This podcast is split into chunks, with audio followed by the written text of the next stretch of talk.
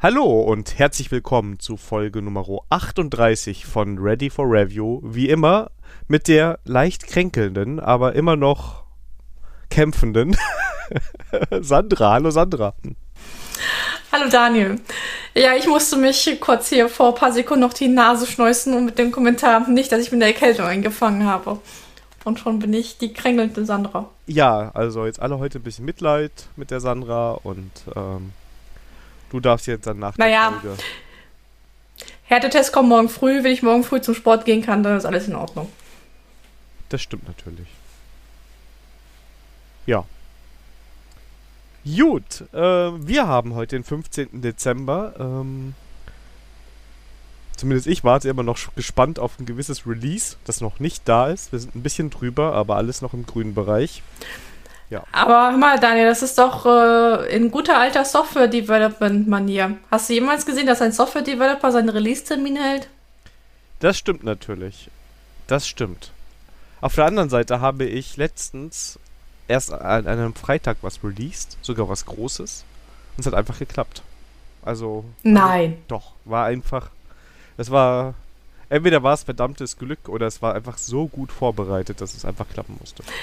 Naja, also bei dir, Dani, würde ich, eher, würd ich eher auf Glück äh, tippen. Das ist der Neid, ne? Das ist der Neid, ja. Wenn man nur montags releasen darf, ja. Ich weiß gar nicht, wann wir überhaupt releasen. Ich, ich, ich drücke mich immer von diesen Re Release-Runden. Ich glaube, die releasen mal mittwochs nachts. Ach so. Ja. ja. Aber ich sage immer, ich bin die Externe. Ich, äh, ich arbeite nicht nach 20 Uhr. Ach so macht ihr das. Ja gut, es hängt ein bisschen natürlich dann am, äh, also ja. Wir haben CICD, da hat man dann einfach gemerged und äh, Ja, ihr macht das richtig. Ja. Deshalb können wir auch. Also nein, das, das ist, ja, das ist halt, äh, wenn halt in kleinen Schritten und äh, das einmal durchgetestet ist, dann, dann funktioniert das halt auch. Ja. ja. Also alles gut. Nein. Daniel, da hast du mal was hier gelernt von mir. Wie, dass man nur mittwochs nachts releasen soll? Nein. dass man auch Freitag releasen kann, wenn man es einfach drauf hat. Ja, also ich würde einfach sagen, es ist immer eine Sache der Vorbereitung und wir haben das äh, eine Woche quasi getestet und ähm, es wäre sehr komisch gewesen, wenn es nicht geklappt hätte. Also dann, dann wäre es an jedem anderen Tag auch gescheitert. Und ja, so ist es gut durchgelaufen und ja.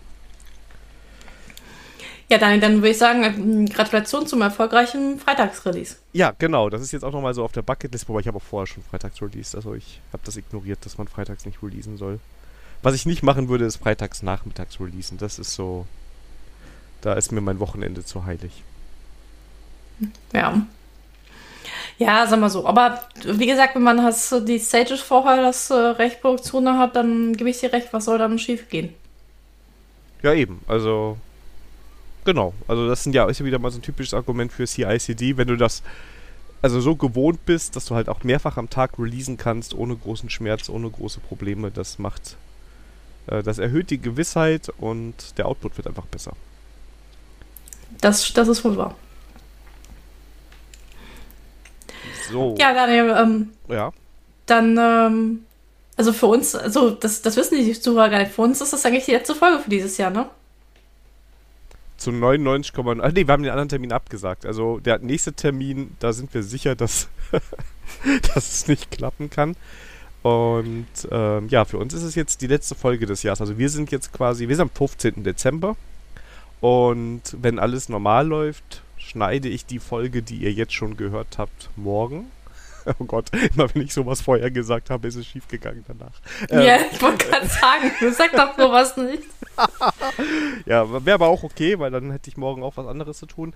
Aber ähm, ja, also wir sind noch vor Weihnachten, aber wir sind schon in der zwischen den Jahren Folge mit euch. Deshalb nur ein ganz bisschen Weihnachten heute. Ja. ja, und wenn ihr jetzt einen Jahresrückblick vermisst, ähm, den bekommt ihr diesmal nicht, sondern den haben wir gesagt, den machen wir im neuen Jahr. Ja, gezwungenermaßen. ja, gut. Und das Schöne ist, ähm, wie sich viele gewünscht haben, wir sind dann wieder auch im Rhythmus drin. Das heißt, wir veröffentlichen dann die Folge auch kurz nach der Aufnahme.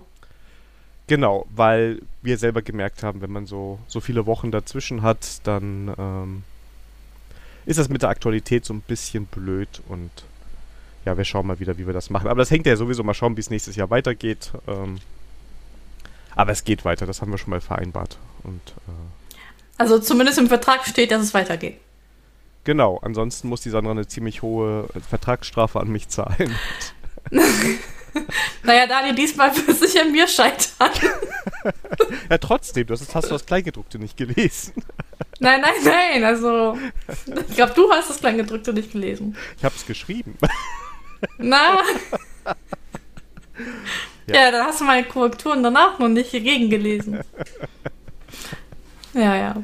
Ja, aber man sollte die Verträge nicht schon unterschrieben geben.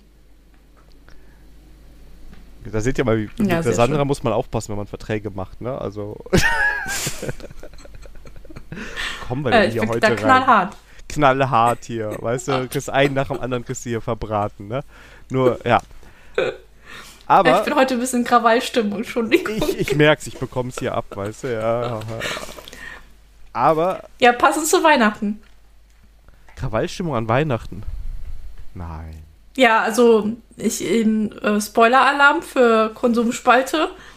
Da, da kann es richtig knallig werden. Sekunde, ich muss mal gerade zur Konsumspalte.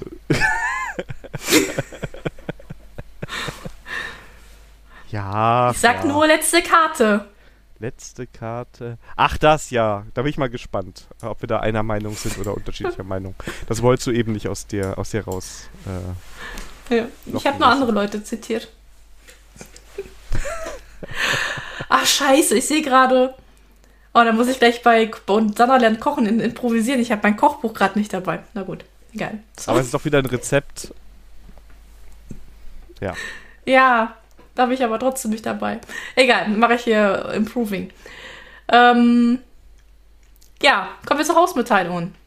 Genau, denn äh, wir haben in der vorletzten Folge darüber sinniert, ob wir auf der richtigen äh, Mastodon-Instanz sind. Und da hat der liebe Oliver geantwortet und ja, dass er fand, dass wir da richtig aufgehoben sind, äh, beziehungsweise er fand es schwierig zu entscheiden, ne, wenn ich jetzt mal gerade die Nachricht aufmache. Ja. Ähm, ja, also wir verlinken ja die Nachricht von Ihnen. Ich verstehe es mal so, der Oliver, äh, schönen Gruß übrigens nach Koblenz, äh, der ist eher der Typ, der Leuten folgt und der sich weniger die Timelines anguckt und dann ist ja sogar fast egal, auf welcher Instanz wir sind, solange er uns folgt. Ähm, anders ist es natürlich für Leute, die sich so die großen Timelines angucken und darüber ähm, mit Leuten in Kontakt treten. Ähm, aber diese Meinung teilten aber auch Matthias und Lehauge auf Discord, äh, dass solange man die lokalen Timeline ignoriert, dann ist man eigentlich auf der richtigen Instanz. Ja. ja. Vor allem, das wäre eigentlich richtig schwierig. Sollten wir auf eine JavaScript-Instanz äh, wechseln oder auf eine Koch-Instanz oder auf eine Java-Instanz, ne? Eigene Instanz. Also, liebe Zuhörer, ihr solltet mal unsere Orga-Spalte mal sehen im Meistertask. Sie, äh, man, man, muss schon scrollen. Jetzt bin ich aber mal gespannt, woran, woran das liegt. Ja. äh, aha, ja, hier, da. Also ich weiß, wer die meisten Sachen da eingetragen hat, ja. ja, also als guter Product Owner. Nee, ich war das nicht. Also heute ist wirklich die ganze Zeit, äh, egal was ich sage, sofort kommt von der Sandra wieder einer, kriegt wieder einen ab. Unfassbar hier. Ja. Ja, nochmal so, so nochmal so, ja, und, äh, ich lasse heute alles raus, was so, nein. Ähm, ich, äh, ich verspreche, ich, äh, ich verspreche mich zu bessern. Nur falls mal die Frage da ist, wer der Nette ist und wer der nicht so Nette ist, ne? Wisst ihr Bescheid. Ja. Also sind wir auf der richtigen Mastodon-Instanz. Wir wissen es nicht, aber wir bleiben erstmal da. Ähm. Also zumindest für mich persönlich fühlt sich jetzt Podcast.social ganz gut an. Ja. Hm. Und ich fühle mich vom, vom Feedback bestätigt. Hm. Aber Der gut, die Community hat auch immer recht und der Community verdanken wir Sandra lernt kochen, auch im nächsten Jahr. Ähm, auch wenn die Spalte langsam dünn wird, aber wir werden ja sehen. Also Hör mal, wir haben Weihnachten vor der Tür. Und ich, und ich ähm, wie gesagt, ich bin, ähm, also wenn ich wetten sollte, was ich dieses Jahr zu Weihnachten kriege von Axel, ich glaube, da, das ist ein Kochbuch. ja, dass ich das schon quasi bei euch unter den Weihnachtsbaum schaffe, das ist ja, Ja, ja Daniel, du bist schon hier omni. Ja. Du bist omnipräsent hier. und sogar ein Rezept von mir hat es in die Spalte geschafft, ja. Also von daher, Ja. ähm, Und es wurde sogar von Axel abgesegnet. ja, ist ja auch, das ist auch saulecker. Ah, Ja. Aber das, äh, das erfahrt ihr in 1, 2, 3, 4, Im in fünf Folgen. ja, fünf Folgen ist früher, aber Ja. Gut, und Sandra, du hast einen neuen Vortrag, den du mir nicht vor der Folge sagen wolltest. Was machst Ja, ich habe am, also ich habe am Dienstag, also heute vor zwei Tagen, ähm, einen neuen Vortrag released. Ähm, nennt sich Raus aus der Wartungshölle, zumindest ein bisschen. Und in guter alter Sandra-Manier ist der Vortrag halbe Stunde vom, vom Sprechen halt fertig geworden. Das sind die Momente, wo ich mir denke, ja Sandra, du bist schon langsam die Alte. wenn du, wenn du eine halbe Stunde vom Vortrag erst den neuen Vortrag fertig machst. Und ja, äh, worum geht es? Ähm, also es geht dann darum, dass ich die, so die, die gängigsten Wartungsfragen halt stelle. Und ähm, ja, viele Wartungsaufgaben macht man halt nicht weil langweilig oder halt nicht so wichtig. Und da habe ich mir Gedanken gemacht, äh, wie ich das halt mit Tool-Unterstützung vielleicht so ein bisschen voll automatisiere oder zumindest einen Teil automatisieren kann. Und ähm, oder oh, ob ich, wie, ich das organisatorisch halt ähm, lösen kann oder wie ich mir halt Methoden aneigne, die mir das ein bisschen halt erleichtern. Und es ist jetzt ein wilder Blumenstrauß geworden, wo es darum geht, ähm, so ein bisschen Entscheidungshistorie, also dass ich empfehle, ADRs zu schreiben, ähm, auch wenn man ähm, äh, gar nichts hat, dass man dann irgendwann trotzdem mal anfängt, mal die Entscheidung zu dokumentieren. Nur weil man das in der Vergangenheit gemacht hat, heißt das nicht, dass man das jetzt auch nicht mehr machen braucht. Wie man äh, Code-Migration macht, wie man die Dependencies aktualisiert hält, ähm, dann äh, ähm, das ist, dass man überhaupt, wie man herausfindet, welche Abhängigkeiten man halt im Projekt hat, äh, bis hin zu, was muss ich tun oder wie erleichtere ich halt das Onboarding von neuen Entwicklern. Also, wie gesagt, ein bunter Blumenstrauß. Okay, ja, ja, ist ja auch wichtig. Also spannend. Was ist da so an Tools so, so, so dabei? Was kannst du so sagen? Mm, Also einmal ähm, sowas wie Open Rewrite. Das hilft halt äh, mir bei einer Code-Migration oder allgemein, wie ich äh, Code-Styling halt durchsetzen kann.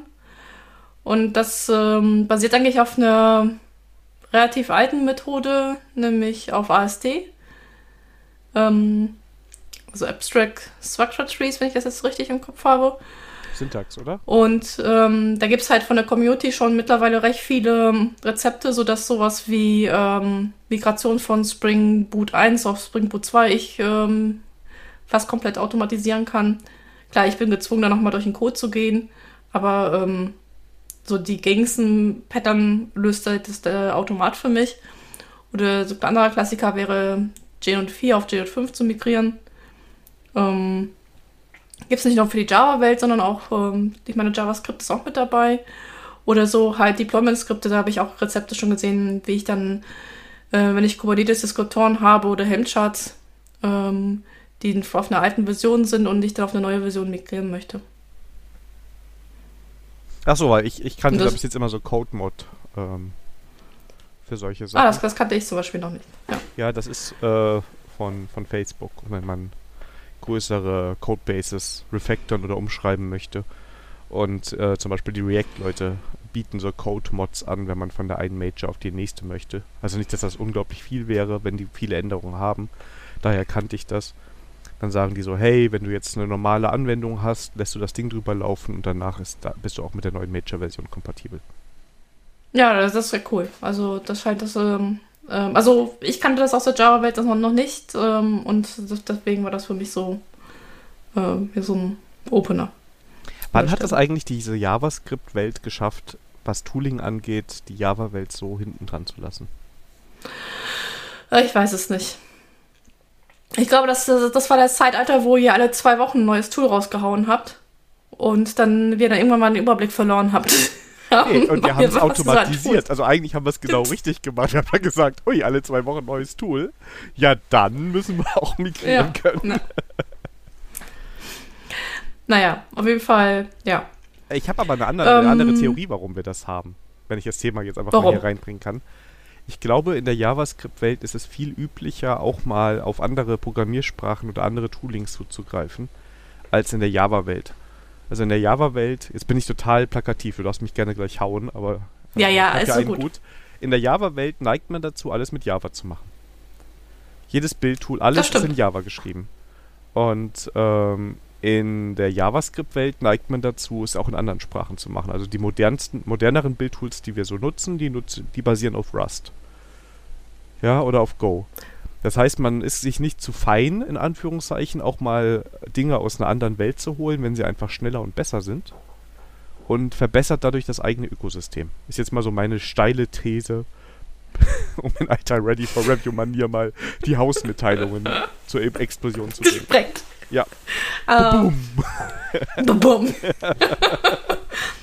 naja, äh, meine Antithese wäre halt, ähm, dass vielleicht JavaScript so schlecht ist, dass sie halt auf andere Ökosysteme zurückgreifen muss, ne?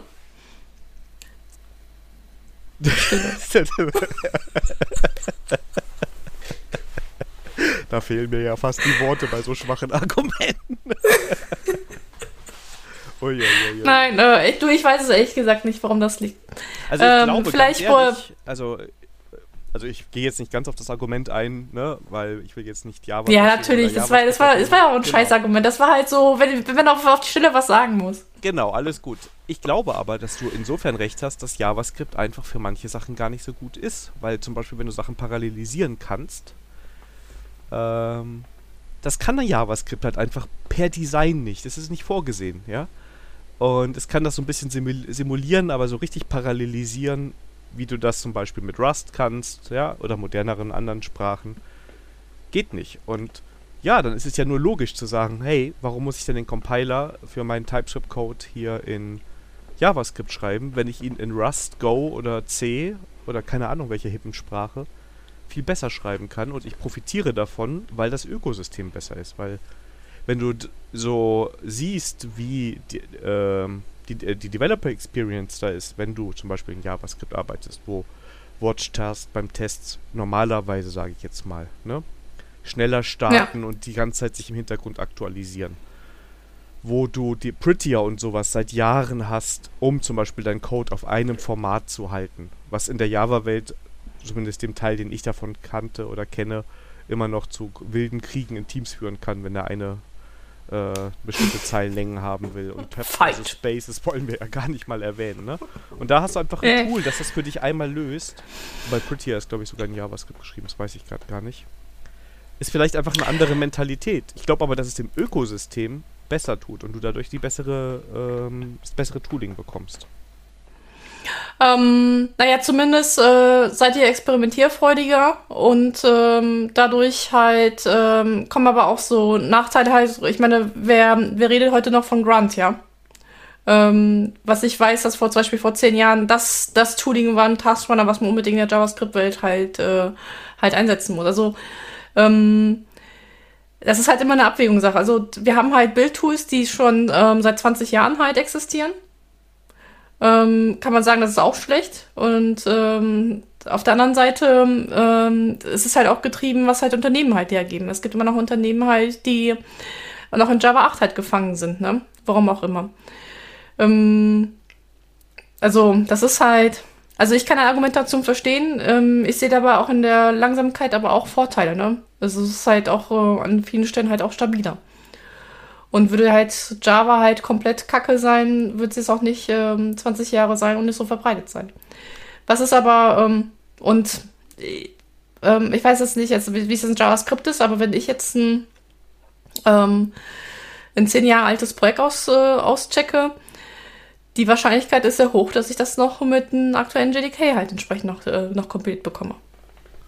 Da bin ich mir bei JavaScript aber auch relativ sicher, weil das alles, wenn es JavaScript ist, einfach im Browser läuft und die Browser-Engines ja genau das können. Ähm, also ich, ich lasse auch das stabiler nicht gelten. Ich würde sagen, das sind immer noch diese Nachwehen davon, dass es in JavaScript sehr viel Bewegung gibt oder gab. Also früher war es wirklich extrem viel, jetzt ist es ein bisschen überschaubarer geworden. Also du kannst mit gewissen Toolings und Programmiersprachen oder, oder auch ähm, Frameworks schon seit Jahren stabil arbeiten, ja. Ähm, das ist stabil, das läuft einfach. Ne? Dass da neues Tooling dazukommt, weil Leute neue Ideen haben, ist ja eigentlich was Positives. Und ich würde sagen, zum Beispiel bei den Build-Toolings, du kannst ja denselben Code verwenden. Also ob ich jetzt mit Webpack das mache oder mit äh, Vite oder ESBuild oder Rollup, ist erstmal egal. Die nehmen alle denselben Code und die verarbeiten den halt anders und womöglich schneller. Das heißt, in einer idealen Welt, und ich habe die selber noch nicht so oft gesehen, könntest du das Bildtooling einfach austauschen, wenn du feststellst, oh, das neue Tooling ist viel, viel besser, aber ich habe mich an Standards gehalten, das kann ich jetzt halt wieder machen. Von ja, daher, äh, also mit Bildtoolings austauschen, ähm, da muss ich sagen, ja, also ähm, da gebe ich dir recht, ich habe es auch nie gesehen, dass man ohne Schmerzen Bildtooling halt austauscht. Ähm, also ich hatte mein Beispiel, wo ähm, ich ein ähm, Open Source Software ähm, auf JavaScript-Basis, also Node.js-Basis halt ausgecheckt, NPM. Und da passte, und das ist, war ein Jahr alt, äh, war gut gepflegt von dem Packaging und dann war das halt, da hieß es ja NPM und dann kannst du das zusammenbauen und da stellte sich heraus, dass die Packages halt, warum auch immer, unter bestimmten Linux-Versionen nicht mehr liefen, ja. Ähm, das war also, ähm, wo ich mir gedacht hatte, okay, bin ich wieder hier in der Package-Hülle. Halt. Also das sind so Momente, wo ich äh, das Gefühl habe, ja, ähm, Java ist an vielen Stellen vielleicht eingestoppt, aber da ähm, kriege ich halt das, äh, also da habe ich, also das meine ich mit Stabilität. Also ich habe da die, also zumindest wird mir da das Gefühl vermittelt, dass ich da stabiler unterwegs bin. Ja, ich muss, ich muss weiter widersprechen. Ich glaube es nicht. Also das ist, also klar, wenn ein Projekt scheiße zusammengebaut ist, weil die Konfiguration nicht gut geschrieben wurde. Vielleicht ist das mit NPM einfacher, das weiß ich jetzt nicht, aber ähm, es ist trotzdem so, ein schlecht konfiguriertes Projekt ist in jeder Programmiersprache, in jedem Ökosystem doof. Weil du es nicht einfach so zum Laufen bekommst. Ne? Ähm, und ich würde sagen, dass das bei per JavaScript per se erstmal nicht so ist, weil die Sprache ja auch schon ein paar Jährchen älter ist. Und ähm, nur weil ich in der Programmiersprache ein schlechtes Beispiel produzieren kann, ist ja die Programmier- oder das Ökosystem ja nicht schlecht. Natürlich nicht. Die Frage ist halt, ähm, das ist jetzt auch eine, nur eine Einschätzung. Ähm, das, die Frage ist halt, wie oft man darüber stolpert, ne? Und da ist natürlich halt auch, ähm, dass du in deiner Bubble unterwegs bist, ich in meiner Bubble unterwegs bin und dann wir immer urteilen über die, über die kurzen Ausflüge, die wir mal in ein anderes Ökosystem machen. Ja, genau, das ist nämlich genau das Problem, weil ich könnte mir jetzt auch vorstellen, dass ich irgendein Java Open Source Projekt runterlade und es nicht zum Laufen bekomme, weil da vielleicht was nicht richtig dokumentiert ist oder eine Kleinigkeit bei mir im System falsch ist. Und dann sage ich auch, oh, was ist denn das für ein Rotz, der läuft ja gar nicht mehr. Äh, wo du dann drauf gucken würdest und sagen würdest, ach, warte mal eine Sekunde, das ist doch hier klar, wenn die Datei da ist, dann heißt das das und das und dann ist das ganz einfach, hier läuft, ja. Das gehört da auf jeden Fall mit rein. Ich wollte mich jetzt nur dagegen wehren, gegen diese Instabilität, weil die lasse ich momentan einfach nicht mehr gelten. Dafür wird es in viel zu vielen Fällen produktiv eingesetzt und auch gut eingesetzt. Und du kannst heutzutage in, diesen Ökosystem, in diesem Ökosystem Tooling auswählen, das stabil ist, das erprobt ist und das aktiv weiterentwickelt wird. Also da sehe ich nicht ähm, die Herausforderung. Wie gesagt, um nochmal zu dem eigentlichen Ding zu kommen, ich glaube, dass der Unterschied halt ist, dass man anderen Systemen, Ökosystemen offener gegenüber ist. Ne? Und äh, es nicht versucht nochmal selber zu machen. Vielleicht auch, weil es nicht geht. Ne? Also das ist vielleicht der, muss man ja auch ganz zu sagen, dass mit Java kann ich halt auch alles machen. Ähm, aber das wäre für mich so der, der Unterschied da jetzt gerade. Puh, da, da habe ich mir nochmal die Kurve hier gekriegt. Ja, ich muss ja hier immer ausgleichen, ja. ja, sicher. Ja, natürlich, ja. äh, äh, erstmal hier die Diskussion anfangen und dann versuchen, ja, als Schlichter aufzutreten. Am Anfang, ne? Also ich bin, also es ist halt einfach eine andere, ist ja auch interessant, ist ja auch spannend und es öffnet dir halt einfach bei der Entwicklung nochmal andere Türen, die Möglichkeit haben, andere Tools zu haben. Also, jetzt wirst du mir was äh, die Frage können, ist halt, aber was nimmst du ja. denn, wenn du mit Maven und Gradle nicht zufrieden bist? Hand. genau, dann bist du glücklich. Nein. Ja. Nee, Quatsch. Ähm, aber sag mal so, es gibt noch andere äh, Tooling. Ähm, ähm, ach, wie heißt das von Apache? Facebook hat auch nochmal ein eigenes äh, Java-Build-Tool gebaut. Also du hast schon die Auswahl, die sind halt noch nicht so weit verbreitet, ne? Ja. Ja, jetzt komme ich auf den Namen nicht, ist wieder super. Ähm, ich ich, äh, ich reiche das aber nach. Notiz an die Zukunft, Sandra. Ähm, also ich weiß, dass es von, der, von Apache und von äh, Facebook auch noch Alternativ-Build-Tools für Java-Projekte gibt. Die schreiben wir dann einfach in die Show Notes. Genau, die schreiben wir nochmal in die Show Notes.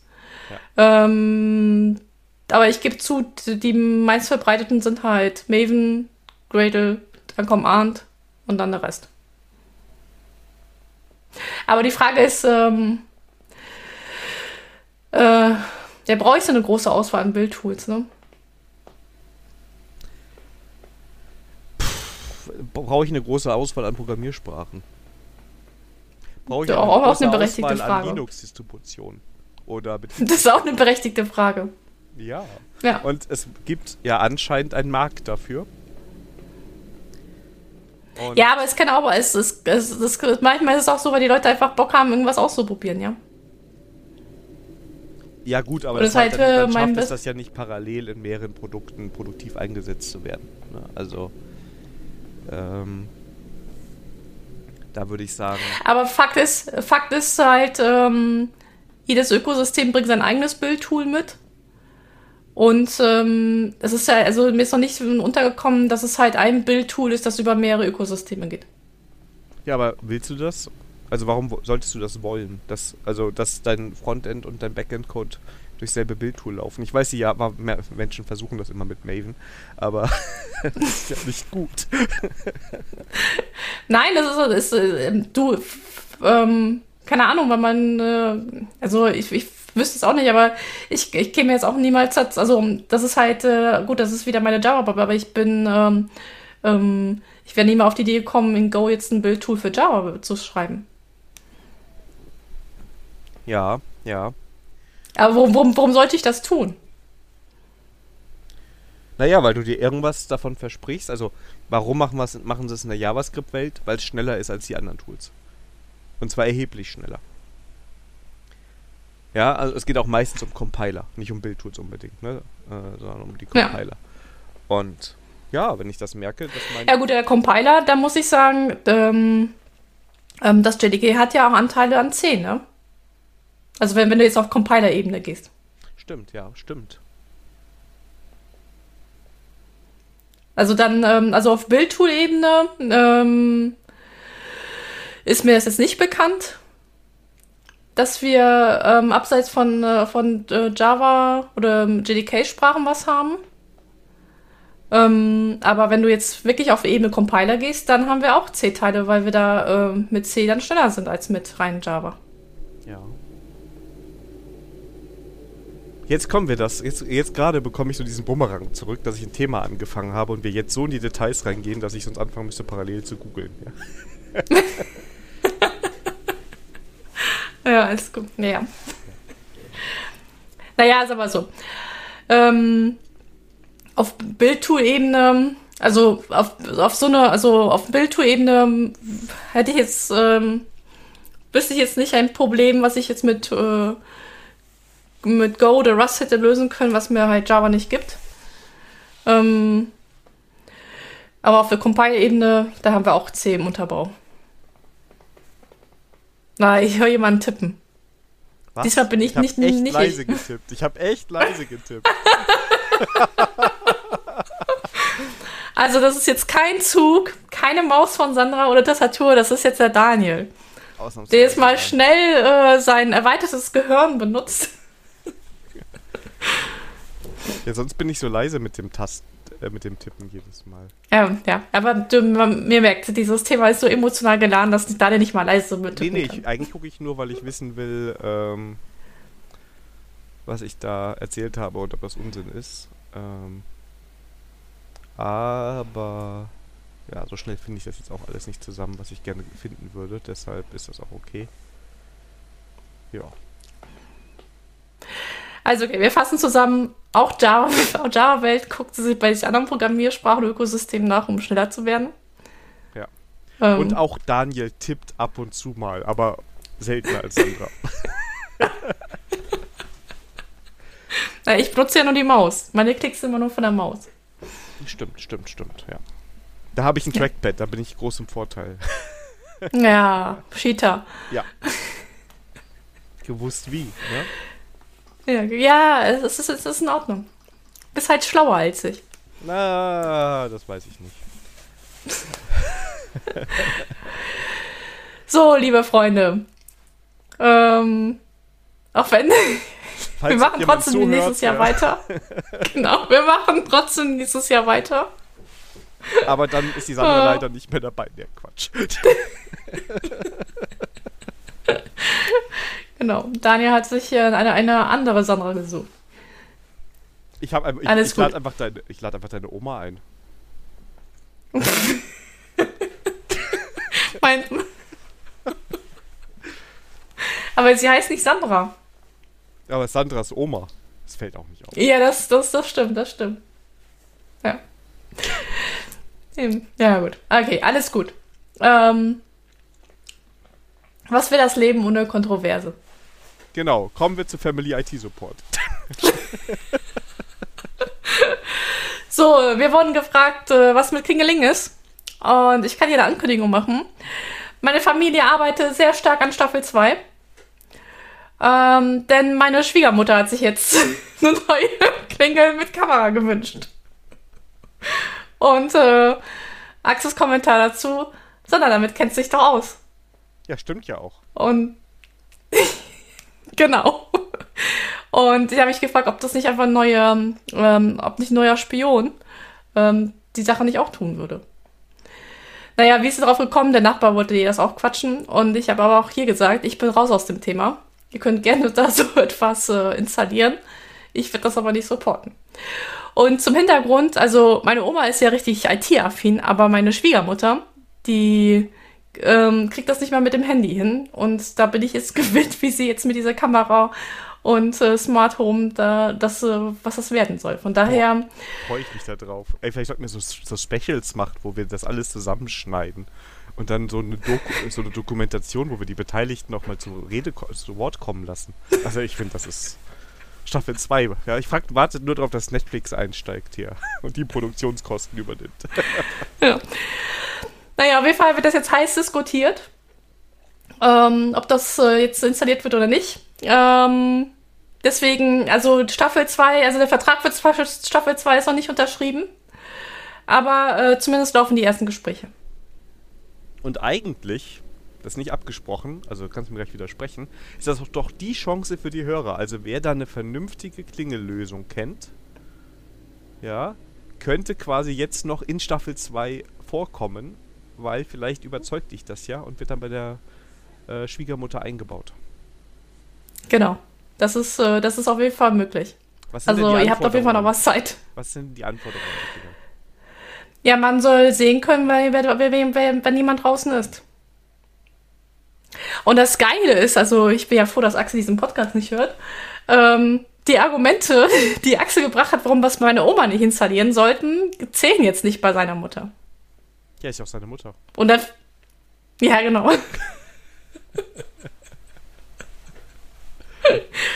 naja, das hat mich doch noch mehr bestärkt, wo ich gesagt habe, ich bin da raus. Ich, werde, ich bin nur da nur der ähm, Klatschreporter. Ja, ich glaube, du bist ja schon mittendrin.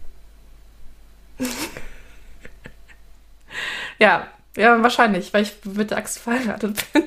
Ja, eben. Naja, auf jeden Fall. Ähm, ich werde berichten, ähm, was, äh, was mit der, also wie gesagt, wir sind in Vertragsverhandlungen und ähm, ob Staffel 2 rauskommt, ähm, wir werden sehen.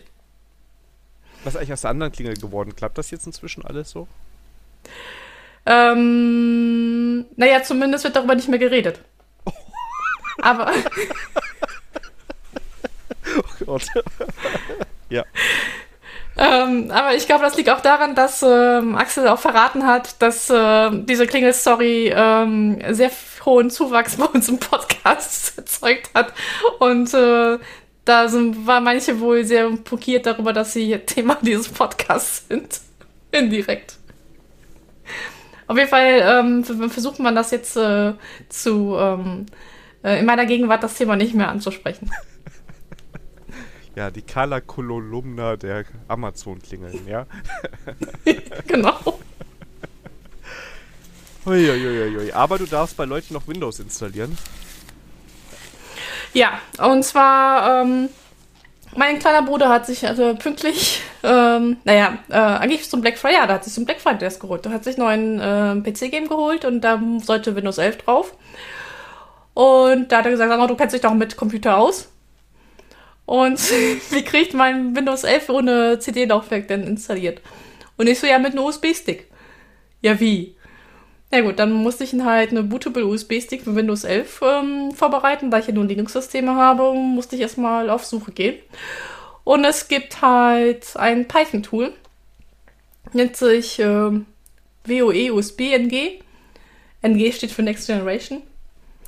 Und ähm, das so unterstütze ich halt. Also, das ist halt so wie mit den, ähm, mit den, was man sonst von Linux-Systemen halt kennt. USB rein, ISO auswählen und dann formatiert ihr dann den Stick halt so, wie das brauchst, um da halt dann Windows davon zu booten. Ja, die Fehlermeldungen sind noch ein bisschen ähm, verbesserungswürdig, aber ähm, ansonsten hat das wunderbar funktioniert. Ja, cool. Also wenn ihr mal auf ein Linux-System ich glaube, das gibt es auch für andere, ich glaube, für Mac gibt das halt, äh, geht das auch, mal ähm, in den Genuss kommt, ein Windows Bootable USB-Stick äh, zu kreieren, dann ist das das Tool der Wahl. Boah, ich weiß gar nicht mehr, wie ich das. Ich hatte dasselbe Problem, als ich an meinem. Ich meinen Spielerechner zusammengebaut habe. Hast du noch einen CD-Laufwerk da? Nein, nein. Ähm, ich habe auch irgendwie USB, aber das Tool hieß anders. Irgendwas habe ich am Mac installiert und dann oder hatte ich das fertig gekauft auf USB? Das kann auch sein. Keine Ahnung. Naja, sie wollten halt äh, ähm, 100 Euro nur für die Installation von Windows 11 noch nicht mal Lizenzkosten dafür. Und da habe ich meinem Bruder gesagt, er soll sich das mal sparen. Vor allem, weil er einen Schlüssel hat noch von seiner Windows 10 Installation. Ja, genau, die reicht ja dann. Also. Ja.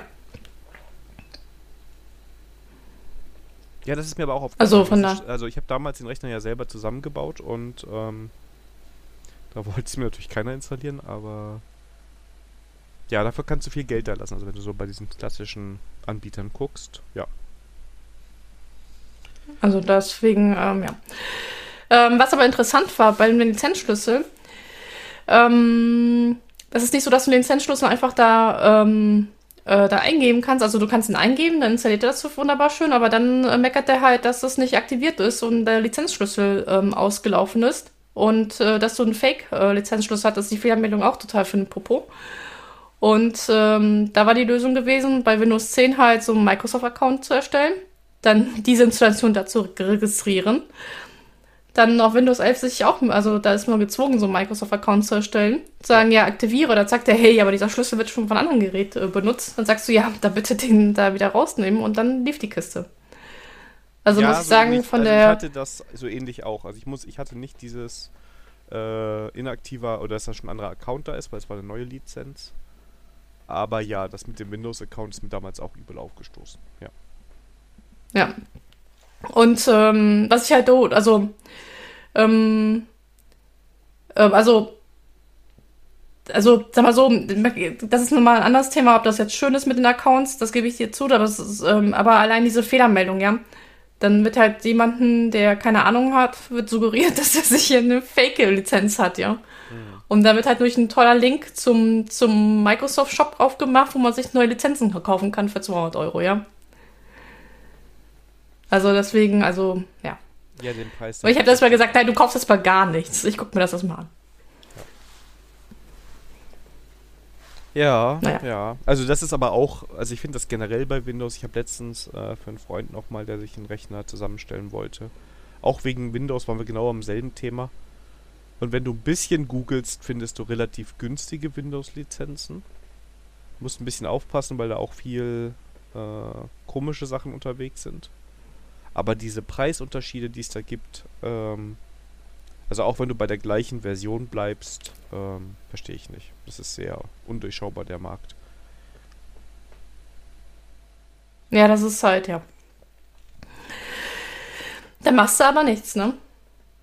Nee, kannst du nicht mal. Und wenn du das Betriebssystem brauchst, und ich gehe jetzt mal davon aus, dass der Rechner zum Zocken verwendet werden soll, dann. Ja, genau, das war das ein Gaming. Also ich, äh, ähm, ich wollte ihn auch nicht, ähm, und ich, ich, ähm, auch wenn äh, mittlerweile viele Spiele unter Linux unterstützt werden, ähm, ich wollte mir nicht den nächsten Rechner nochmal als Support machen und, dann, und der kam ja die letzten Jahre auch damit wunderbar zurecht, ohne dass er mich angerufen hat. Deswegen, ähm, hier, Windows 11, du weißt, was du machst und äh, ähm, lass mich in Ruhe.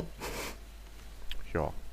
Ist da auch besser für. Also ich würde jetzt auch bei meinem Spiele-PC nichts anderes drauf machen, weil das ist das Einfachste und das tut einfach. Und ja. Ist ja auch nicht ja. mehr so, dass man es jedes Jahr neu installieren muss oder jeden Monat gefühlt. Ähm, ja, zum Glück nicht. Zum Glück nicht. Ja. Sehr schön.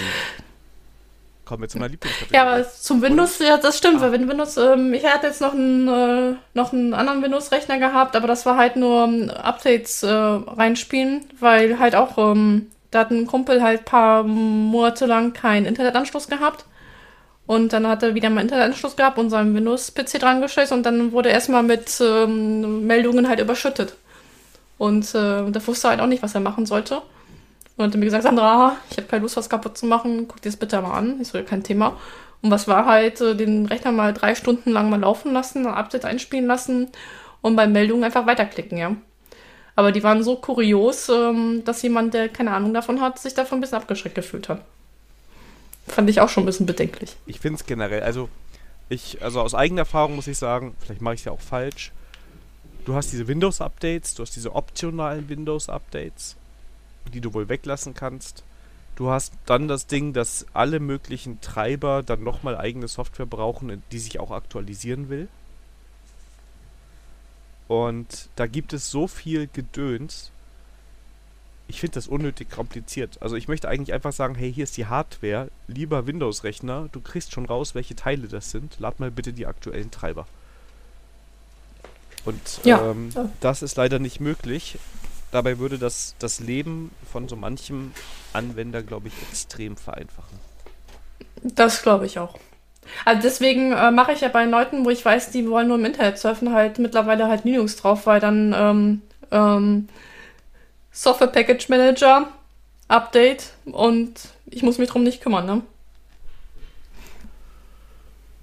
Ja, wobei ich sagen muss, ich mache bei meinen Leuten überall, die habe ich alle auf Mac konvertiert. das läuft auch einfach, ne? Also, ja. Ja. Ja, also da, ich glaube bei Linux und bei Mac, da, da tut sich da nicht viel. Ja. Also das ist alles. Mach jetzt nicht noch diese Kiste auf. Ja, mir reicht das 1-0 eben aus der, ersten, aus der ersten Diskussion. Ich muss jetzt nicht das zweite schießen.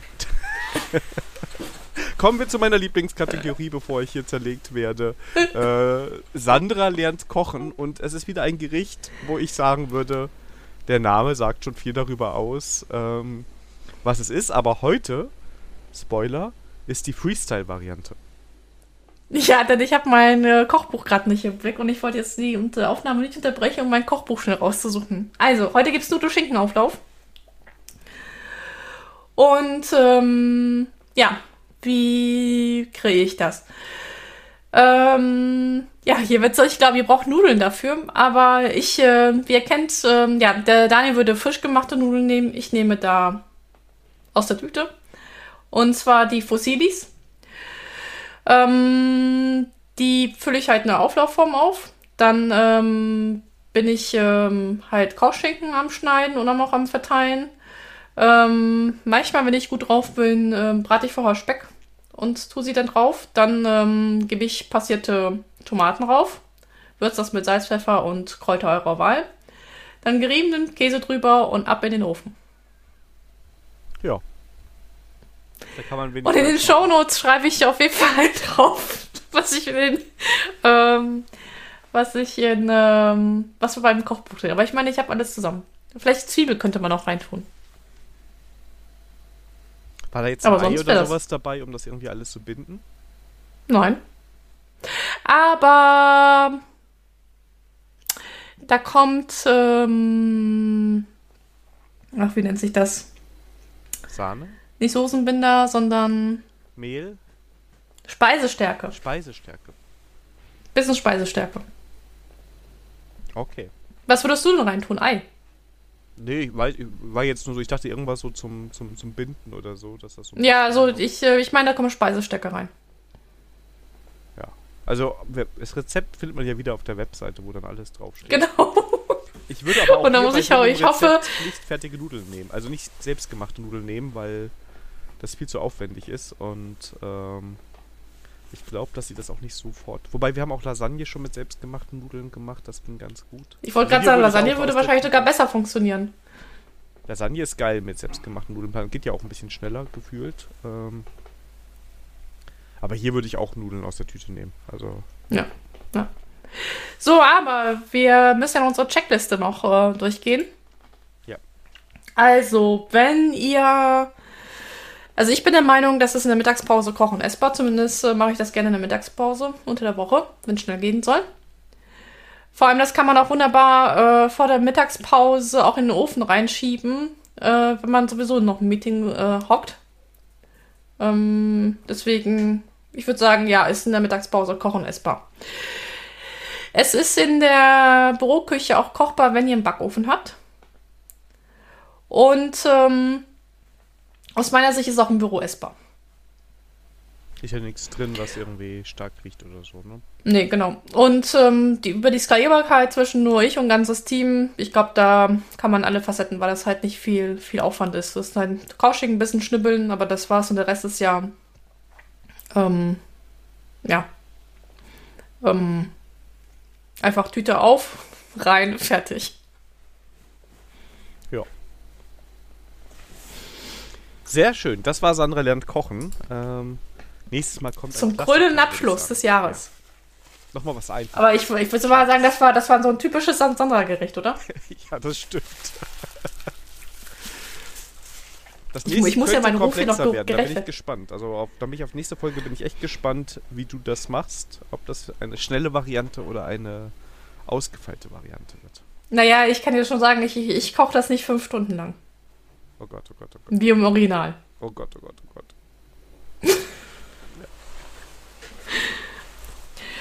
Ah, okay, aber Ja. das, äh, das erfahrt ihr nächste Folge. Nächstes Jahr. Nächstes Jahr. Sehr schön. Kommen wir zu den News des Monats. Und ähm, das Videotool deiner Wahl hat eine Excalibur-Integration bekommen.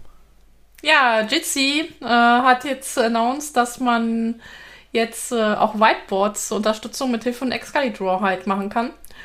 Und das heißt, ähm, es gibt wohl jetzt ein Plugin, wo man halt in der selbstgehodesten Instanz halt Excalibur da rein integrieren kann, sodass man halt aus einem Meeting heraus halt ein Excalibur-Board halt aufmachen kann und dann zusammen zeichnen kann. Finde ich eine coole Sache.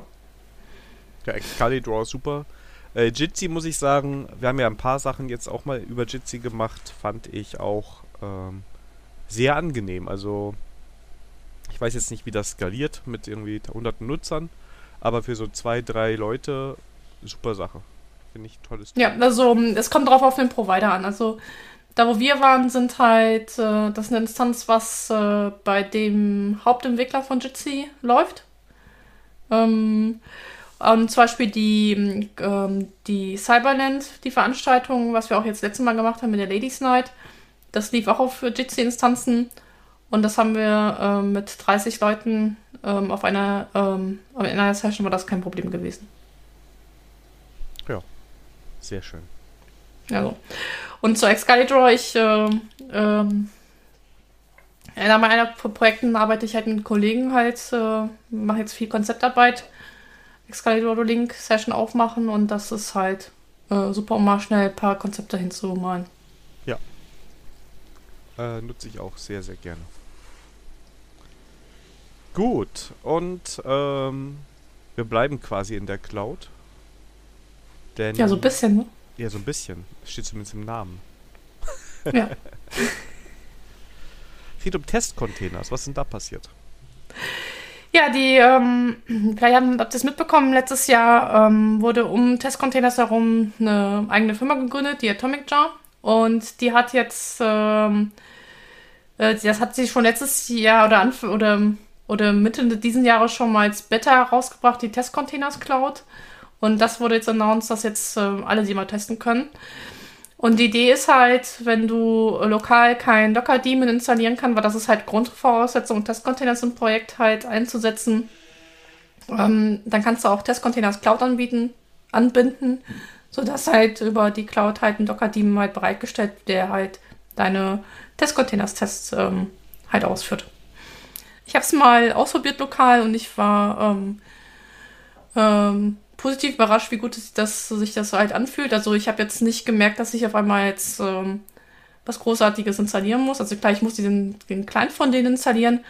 Und äh, aber meine Tests haben dann gesehen, hey, da ist ja Testcontainers Cloud, alles gut. Und dann ist, hat er die Sachen halt in deren Cloud halt ausgeführt. Und das ging rasant schnell. Ähm, ja, also deswegen, ähm, wenn ihr halt immer ständig Probleme habt mit dem Docker-Team bei sich, bei lokal äh, oder halt ähm, eine große Testmenge habt, das irgendwie skalieren müsst, da würde es zumindest es ist ein Blick wert, äh, mal drauf zu schauen. Sehr schön. Und ähm, du hast hier, du, du hast dich mit dem Tiope-Index äh, auseinandergesetzt. Ja, mir ist, nee, mir ist so ein Artikel von äh, Heise unter die, unter die Augen gekommen. Und ähm, so oft gucke ich auf den nicht drauf. Fand ich früher vielleicht spannender. Ähm, jetzt habe ich mir noch mal angeguckt, äh, was da passiert ist. Und was so auf dem Programmiersprachenmarkt so los ist. Beim Tiobe-Index muss man vielleicht noch mal dazu sagen, dass das ein Index ist, ähm, der nicht um die beliebteste oder beste Programmiersprache sich dreht, sondern so ein bisschen, ich sag mal, um die verbreitetste.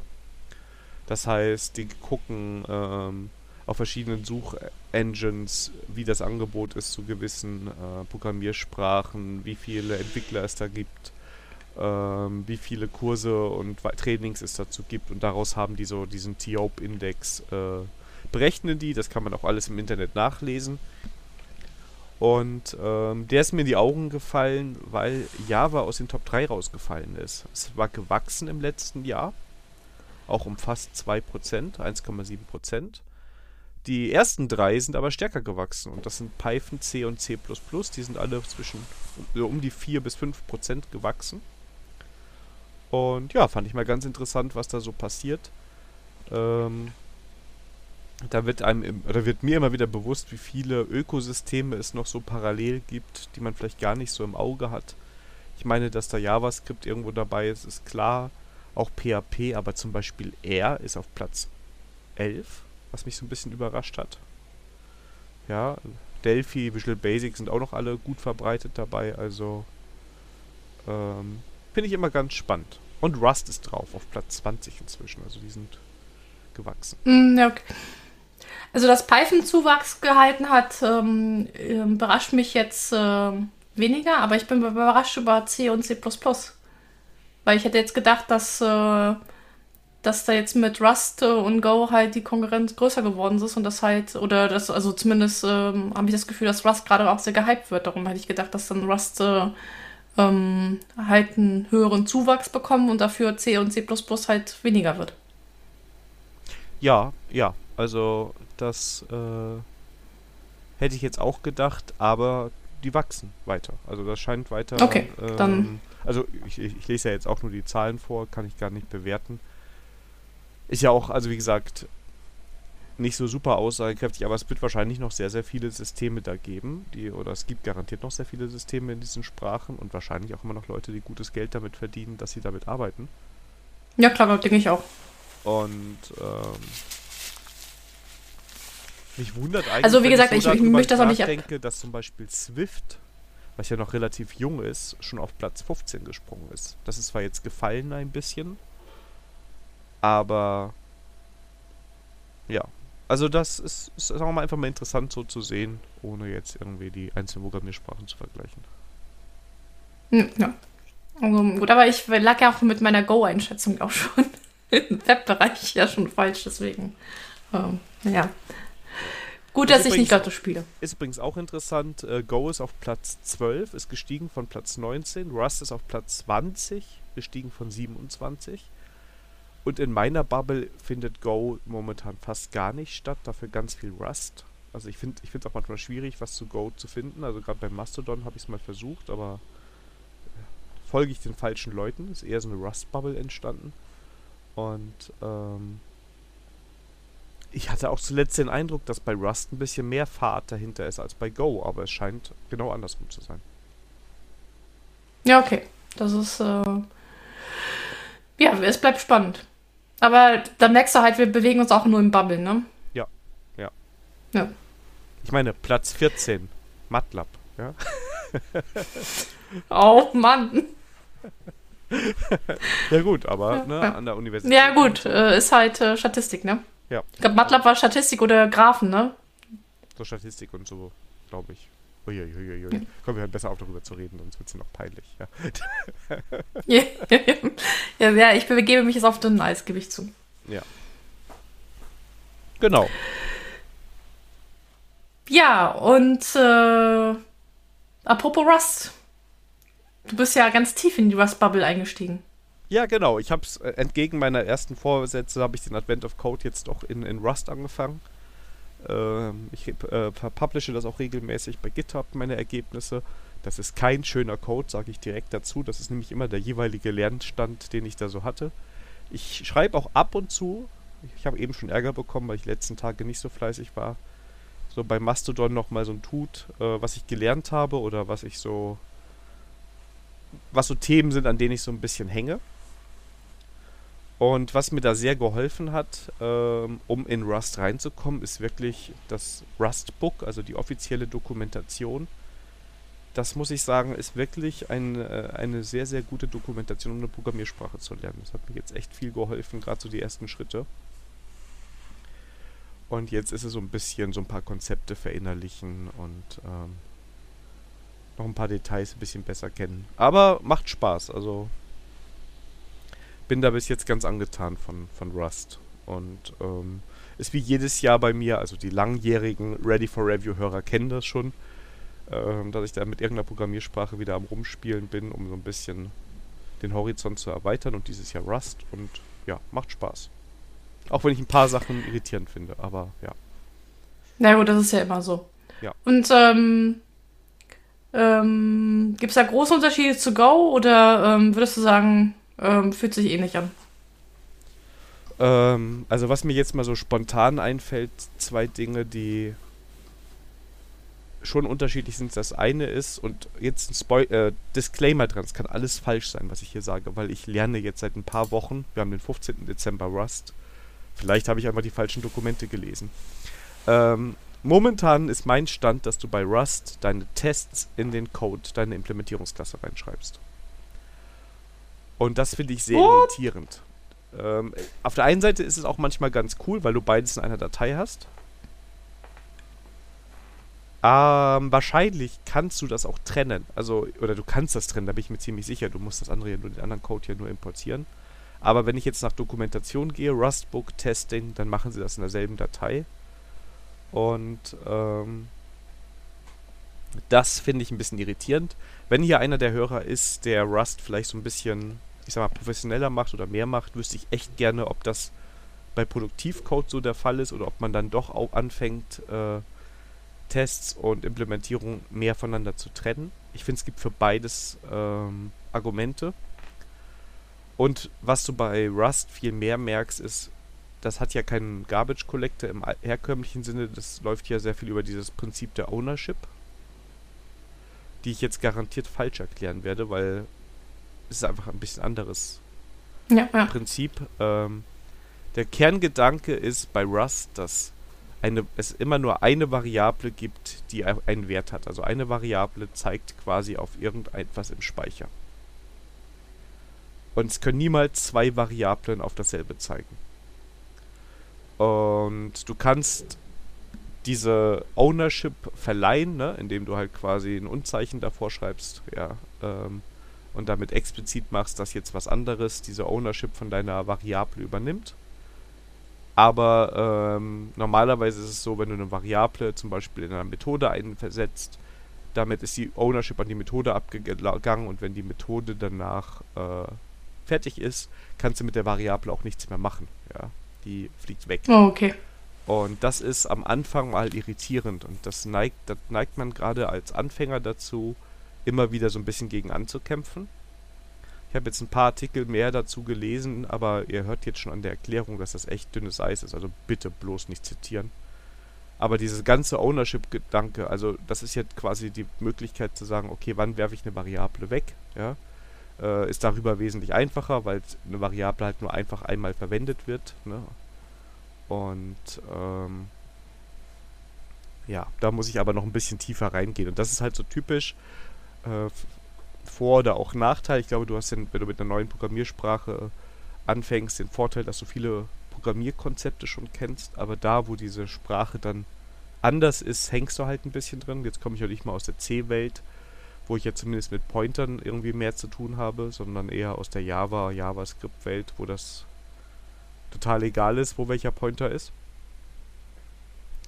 Und ähm, deshalb sind das so Konzepte, wo ich so ein bisschen noch mit warm werden muss. Aber ansonsten finde ich die Entwicklungserfahrung ganz gut. Das Tooling erinnert mich ein bisschen auch hier an Go, also das ganze Formatieren und sowas, das machen die alles schön mit. Das fühlt sich gut an. Und ja, wie gesagt, jetzt mit den Tests, da würde ich mich auch echt über Feedback aus der Community freuen. Ansonsten lese ich mir noch ein paar Sachen da selber durch im Internet, ähm, weil ich noch nicht weiß, wie ich es finde. Also es ist jetzt anders als gewohnt. Gleichzeitig finde ich irgendwie gut, beides an einer Stelle zu haben, weil da kann ich auch beides löschen, wenn ich das eine nicht mehr brauche. Ja. Ja, weil ähm, Interessant, weil, aber sag mal so mit der mit dieser Ownership-Geschichte, ähm, ich glaube, deswegen ähm, sind gerade viele, die am Feiern für ähm, hardware-nahe Programmierung, um halt ähm, auch das, den Security-Gedanken halt höher zu, zu ringen. Ich, kann, ja. ich glaube, dass dieses Prinzip ähm, hindert dich daran, halt dumme Sachen gespeichert zu machen. Genau, genau. Also das, äh, klar. Also ich will, wollte auch gar nicht, also Ownership finde ich erstmal okay und super. Die habe ich einfach so akzeptiert. Ähm, es ist halt nur, wenn du einfach merkst, dass du ein anderes Prinzip hast. Also du kannst eine Variable instanzieren und in Java oder JavaScript und ganz vielen anderen Sprachen kannst du die ja nach in fünf Methoden verwenden. Und in Rust ja. denkst du halt anders darüber nach, sondern dann sagst du explizit, oh, ich verleihe diese, diese Variable jetzt nur an diese Methode. Ja, und in der Methode hast du dann halt auch nur diesen geliehenen Wert, in Anführungszeichen. Immer toll, wenn du englische Bezeichner dann übersetzen musst. Ne? ähm, und ja, das ist halt einfach, dass du dir darüber mehr Gedanken machen musst. Ich bin mir aber sehr sicher, dass es sowas ist, wo du dir als Entwickler mit mehr Erfahrung ähm, später Patterns für dich entwickelst und gewisse Fehler einfach nicht mehr machst, weil du es gewohnt bist. Ja, also das ist jetzt einfach nur, wie gesagt, 15. Dezember. Ähm, am Anfang einer Kennenlernreise, einer kurzen, äh, versuche ich da Sachen zu interpretieren. Da will ich es auch nicht bewerten. Ja. Daniel, ich werde einfach mal in der nächsten Folge nochmal aufgreifen. Oh Gott, da muss ich ja weitermachen. mal schauen, ob ich Zeit hatte. yeah. Ja, gut, wenn, wenn, wenn du sagst, du hast keine Zeit gehabt, dann äh, kommt es halt nicht mehr vor. Dann kommt es in der übernächsten Folge vor, bis ich Zeit hatte. Na, nee, so, so krass bin ich noch nicht drauf. Nee, das ist eher meine Tour. Ich würde das eher andersrum so machen, von daher. genau. Ja. ja, Rust. Ja, ich bin dieses Jahr wieder nicht zu Advent of Code. Ja, dafür habe ich nun neue Vorträge fertig gemacht. Und dann andere schöne Dinge gemacht. Ja, es ist bei mir so morgens die Sache. Deshalb habe ich auch ein bisschen das Problem, ich hänge jetzt gerade zwei Tage hinten dran, weil ich am Wochenende einfach nicht programmiert habe. Ähm, aber ich finde, dass morgens so zum Reinkommen, es hängt auch immer an den Problemen. Also manche Probleme da sind auch schon echt knifflig. Ja, ich will jetzt auch nicht so lange dran sitzen und das ist ja eher ein Hobby als das irgendwas, wo ich da intensiv Zeit dran investieren will. Aber ich finde es immer wieder ganz schön und ich weiß, dass auch ein paar Hörer damit aktiv sind. Ähm, ich hoffe, ihr seid auch noch schön fleißig. Ansonsten können wir uns da auch gerne noch mal zu austauschen. Oder wenn ihr Meinungen dazu habt, gerne auch via Mastodon oder Twitter oder Discord. Ähm, also zu Rust gerne mal teilen. Also auch wenn ihr vielleicht Einsteiger seid und jetzt ein bisschen damit losgelegt habt. Ja, vielleicht machen wir ja noch mal was dazu, eine Folge. Ja. Super. Es sei denn, dass die nächste Folge einfach autogeneriert wird, weil es dann äh, Open Podcast gibt oder Podcast GPT.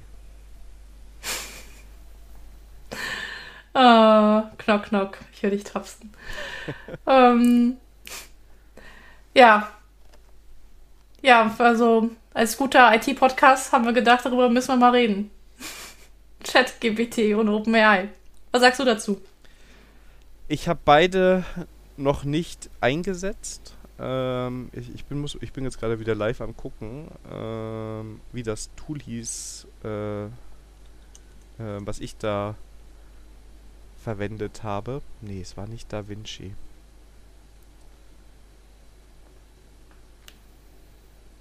Wie hieß denn das?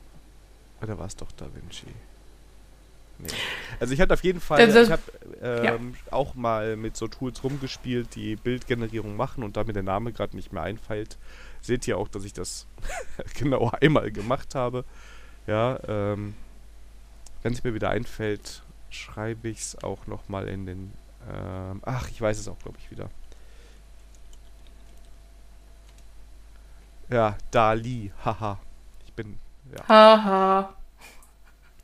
Ähm, also Dali äh, ist so ein Tool gewesen, wo man sagen kann, wo man einen Text eingibt und ähm, dann wird ein Bild daraus generiert, der ähm, diesem Stil irgendwie entspricht. Okay. Ja, ja ich habe mir selber, ich habe selber damit nicht umgespielt, aber meine Timeline wurde damit überflutet mit Screenshots mhm. und wie alle das toll finden. Und äh, für mich erinnert das so wie in diesen Hype vor zwei Jahren, wo alle das mit Clubhouse, Clubhouse ganz toll fanden. Und ich äh, hoffe mal, dass in zwei, drei Wochen die Welle wieder abdrückt. Also, was, was ich davon halte, ja, das ist halt, ähm, also ich habe das Gefühl, das ist halt, ähm, wurden viele Daten draufgeschmissen und ähm, ja, das ist halt Machine Learning ähm, puzzelt dir was raus. Das klingt halt total intelligent, was sie da machen, aber ob das dann halt. Also, das ist halt wahrscheinlich für so einen Zwei-Wochen-Gag ganz, ganz nice. Ja, also das muss ich sagen, das ist so ein typisches Ding. Das installierst du dir irgendwann mal oder machst die Webseite auf, probierst es fünfmal aus, zeigst es irgendwie am Tisch nochmal dem Partner oder der Familie und jeder lacht einmal, weil man irgendwas Lustiges damit generiert hat und danach ist es halt irgendwie vorbei. Also ich finde es cool, dass sowas möglich ist und äh, wie viele Dinge daraus generiert werden können, die halt auch echt gut aussehen. Dafür sind aber auch immer 50% gefühlt äh, ganz schreckliche Bilder, die daraus generiert werden. Und ähm, ja, man, man sieht halt, was, was so möglich ist. Ne? Und ähm, ChatGPT war ja da ähm, jetzt auch nicht besser. Da war ja ich habe einen Artikel gelesen in der, ähm, in der Zeit. Da haben sie ChatGPT ähm, eine Frage gestellt und die Antwort als Artikel reingebracht. Die haben sie dann mit, äh, mit DeepL übersetzt und dann so veröffentlicht. Und das ist schon interessant, weil das Tool dir Texte generiert, die plausibel klingen. Sie hatten aber dann darunter Disclaimer, wo drin stand, ja, das Zitat gibt es nicht, diese Studie gibt es nicht, ne? Aber es wird ja, immer ja. Text generiert, ähm, der plausibel klingt und ja, es ist halt, es ist keine, also ich würde sagen, es ist nicht wirklich eine Intelligenz, sondern es ist halt sehr, sehr viele Daten, die da zusammengebracht werden und aus denen neue Daten generiert werden, aber nicht unbedingt richtige Daten. Also bei, bei diesen Textgeneratoren, ähm, wo was wohl sehr gut funktioniert, sind halt so Sportnachrichten, wo halt du denen halt Ergebnisse gibt äh, und dass, dass er dann halt ähm, schön klingenden Text halt daraus generieren kann. Das funktioniert halt ganz gut. Aber das funktioniert schon auch seit, seit Jahren gut. Also die meisten Sportnachrichten oder, oder Börsennachrichten, die man liest, die sind halt generiert. Ja. Wenn man denen halt, halt Fakten gibt und die halt ein bisschen äh, geschmückten Wörter drüber rum halt bauen. Ich hätte Sportreporter werden sollen. Ja, jetzt nicht mehr. Ja, doch, weil ich bin sicher, da gibt es noch genug, wo du damit Geld verdienst. Ja, dann sagst du, ich will 2000 Zeichen haben über diesen Artikel, das sind die Fakten, generier mal, ja. Oder so, ja. Naja, auf jeden Fall, ähm, ja, also ich habe da Schulterzucken dafür übrig und äh, ich denke mal, also ich hoffe mal, das ist so ein Clubhouse-Effekt auch hier wieder. Ja, ich glaube, dass das große Ding dahinter halt. Ich finde, also das Gefährliche ist halt ja das offensichtlich Gefährliche, dass du irgendwann Bilder oder Texte generierst bekommst, die echt aussehen. Wo du nicht mehr feststellen kannst, das hast du eigentlich ja jetzt schon, ob das in irgendeiner Weise der Realität entspricht. Und ähm, wenn du das hast, also dieser Artikel aus der Zeit zum Beispiel, ähm, dann wird dann Elon Musk zitiert und ein Teil stimmte und andere Sachen stimmten wieder nicht. Und du denkst dir nur so, okay, das kann kein Mensch nachvollziehen. Also der Leser weiß nicht, also der betreibt den Aufwand nicht. Du liest das Zitat und akzeptierst, das hat die Person so gesagt. Ja, ähm, ja. Und das macht das halt gefährlich, weil du damit wenn du das im großen Stil machst, kannst du halt, wer weiß, welche Informationen ins Internet rausposaunen und äh, Leute beeinflussen. Ich glaube, dass das irgendwie so das Gefährliche daran ist. Ähm, es ist nicht mehr einfach nur zu erkennen, ist das jetzt gerade eine gefälschte Webseite oder ist das eine gefälschte E-Mail, wie das, sagen wir mal, äh, ich sag mal, so Security im, im Hausbedarf sonst ist, ja. Sondern ja. du hast komplett massiv falsche Informationen womöglich oder generierte Informationen und wie willst du das feststellen? Naja, ist aber so, das hat auf jeden Fall Polizei halt, dass noch mehr Fake News halt generiert werden. Und das halt, äh, das Schlimme ist, dass da du jetzt Maschine dran setzt, das halt, äh, halt in Massen halt machen kannst, ne? Und das wird nochmal das überflutet, was jetzt noch halt, wo noch ein Mensch dran sitzt. Ja, natürlich, weil du kannst ja auch sagen, okay, ich will jetzt Fake News, ich möchte jetzt ähm, einen Artikel generieren für Java-Entwickler, in dem sie überzeugt werden, dass das JavaScript-Tooling viel, viel besser ist als äh, das Java-Tooling und dass immer mehr große Entwickler jetzt wechseln und zitiere doch mal, keine Ahnung, Linus Torvalds, der diesen Wechsel bevorzugt oder toll findet. Und dann generiert dir das Tool das und schwupps veröffentlicht du das und dann sagst du, okay, mach noch 10 Tweets dazu. Ja, oder 100 oder Tausende und dann machen die das. Ähm, kein Wunder, dass es beim TIOP-Index runtergeht, weißt du? Das läuft schon die ganze Zeit. Ja, genau. ja, es war der Automat schuld. Ja. Naja, wir bleiben, wir bleiben dran. Wir beobachten und mal gucken, was daraus wird. Ja, oder wir müssen den Podcast gar nicht mehr aufnehmen. Weißt du, alle Folgen da mal reinladen, AI drüber, zack, fertig. Ja, gut, ich sag mal so, wir haben jetzt Daten jetzt von 37 Folgen, 38 Folgen. Damit füttern wir halt den Algorithmus und dann kreiert er aus dem äh, Audioschnipsel halt eine neue Folge. Ja. Ja, aber doch super. Das gibt, das, das, ich, äh, meinst du nicht, dass es schon was gibt? Ja, also ich glaube, dass du das noch mal raushörst. Aber du machst so ein Ding, Meistertask-Anbindung, ja, und dann Podcast-Fabrik, zack, fertig, neue Folge. Finde ich super. Wäre dann halt verwirrend, wenn auf einmal mitten im Satz auf einmal einer unserer Gäste aus einer vorherigen Folge spricht. das wäre wir, ja. ja. Ja. Aber Daniel, dann hätten wir nicht mehr so viel Spaß. Ja, vielleicht finden sie hier lustige Folgen. Vielleicht hören wir das dann selber. ja, also. Oh. Wer weiß. Ja, wer weiß. Aber ist nicht so, dass bei den Schneidesoftwares schon, äh, oder ist es ein einfach knallharter Algorithmus, der dich da unterstützt, oder ist es schon Machine Learning? Also geschnitten wird hier, also Ready for Review wird schön von Hand geschnitten. Ne, die ganzen oh, und so werden alle rausgemutet und ähm, alle Schnitte setze ich auch alles von Hand. Danach läuft hier auch Phonic drüber. Das ist aber ein Algorithmus, der die Tonqualität nochmal verbessert und da fancy okay. Sachen macht, damit wir engelsgleich klingen. Oh.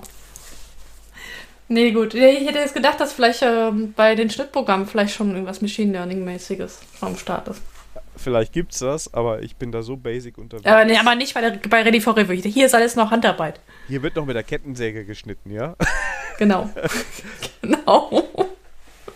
Das Notebook wird immer Oh. mitgeschnitten gleich, ja? Deshalb brauche ich immer wieder Genau. weg.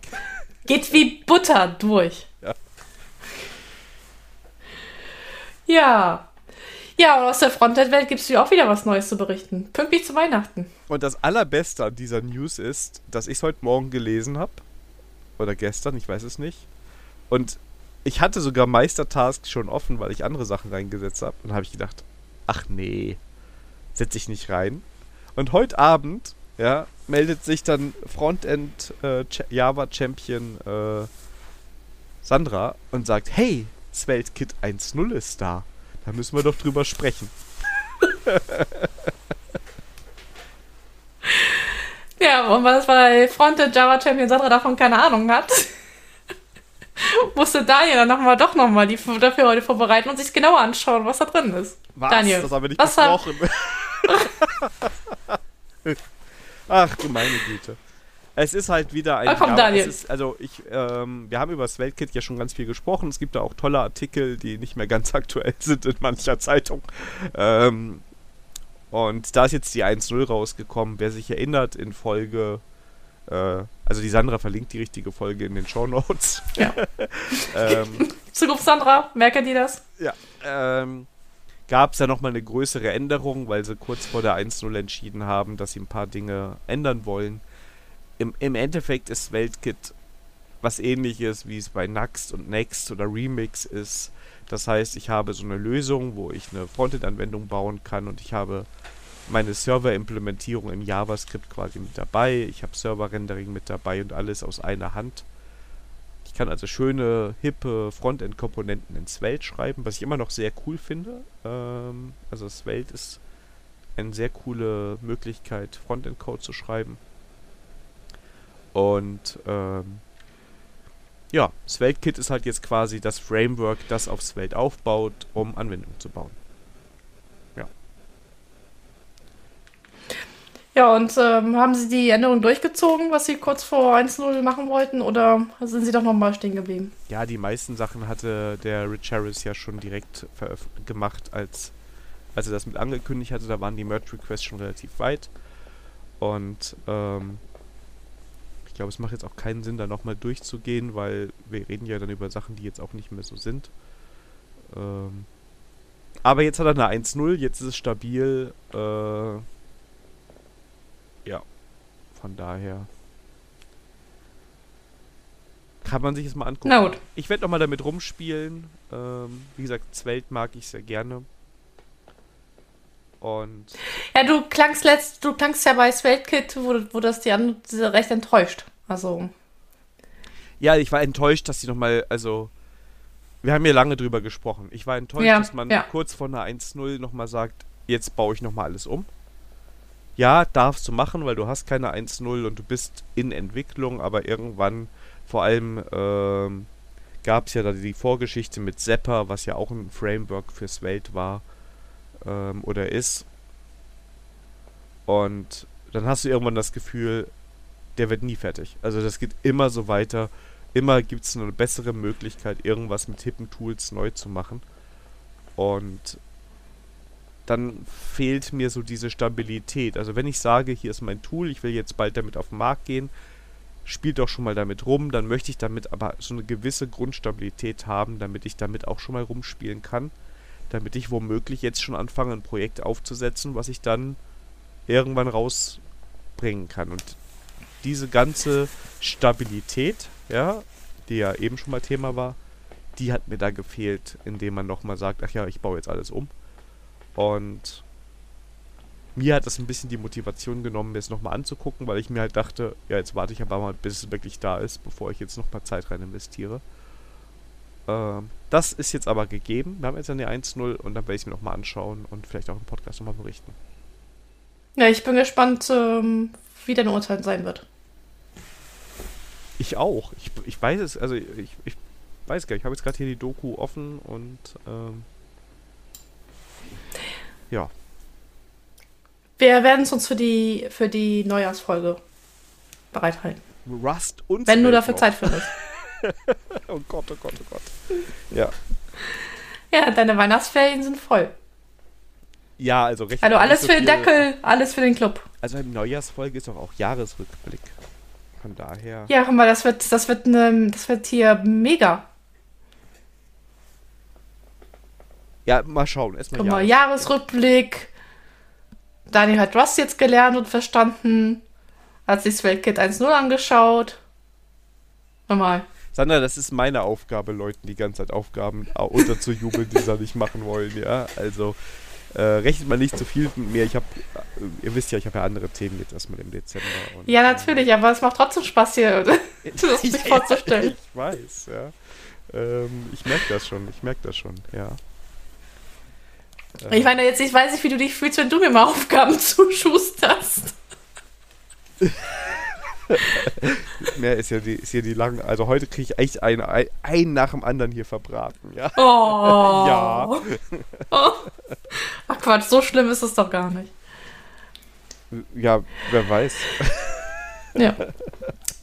So, auch wenn ihr denkt, äh, was, was labern die schon über eine Stunde? Also auch wenn ihr jetzt Wo schon kommen denn Mitleid die habt, Themen? ne? auch wenn ihr jetzt Mitleid habt, es ist angebracht. Einfach mal mit Daniel kurz Mitleid haben. Kurz, ja. Oh.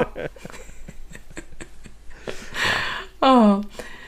Naja, äh, wir haben heute auch noch Themen. Eigentlich nur ein Thema. Und wir würden unserem Hörerwunsch gerecht werden. Genau. Und darum wollte die Sandra uns kurz erklären, wofür das L in Solid steht. Das ist das Liskov Substitution Principle. Ja. So, und der Daniel wollte es erklären, was das bedeutet. Bitte was? nee, nee, nee, nee, nee, so haben wir aber nicht gewettet. Wir haben auch nicht gewettet, dass ich das, äh, das äh, sage, was das L steht.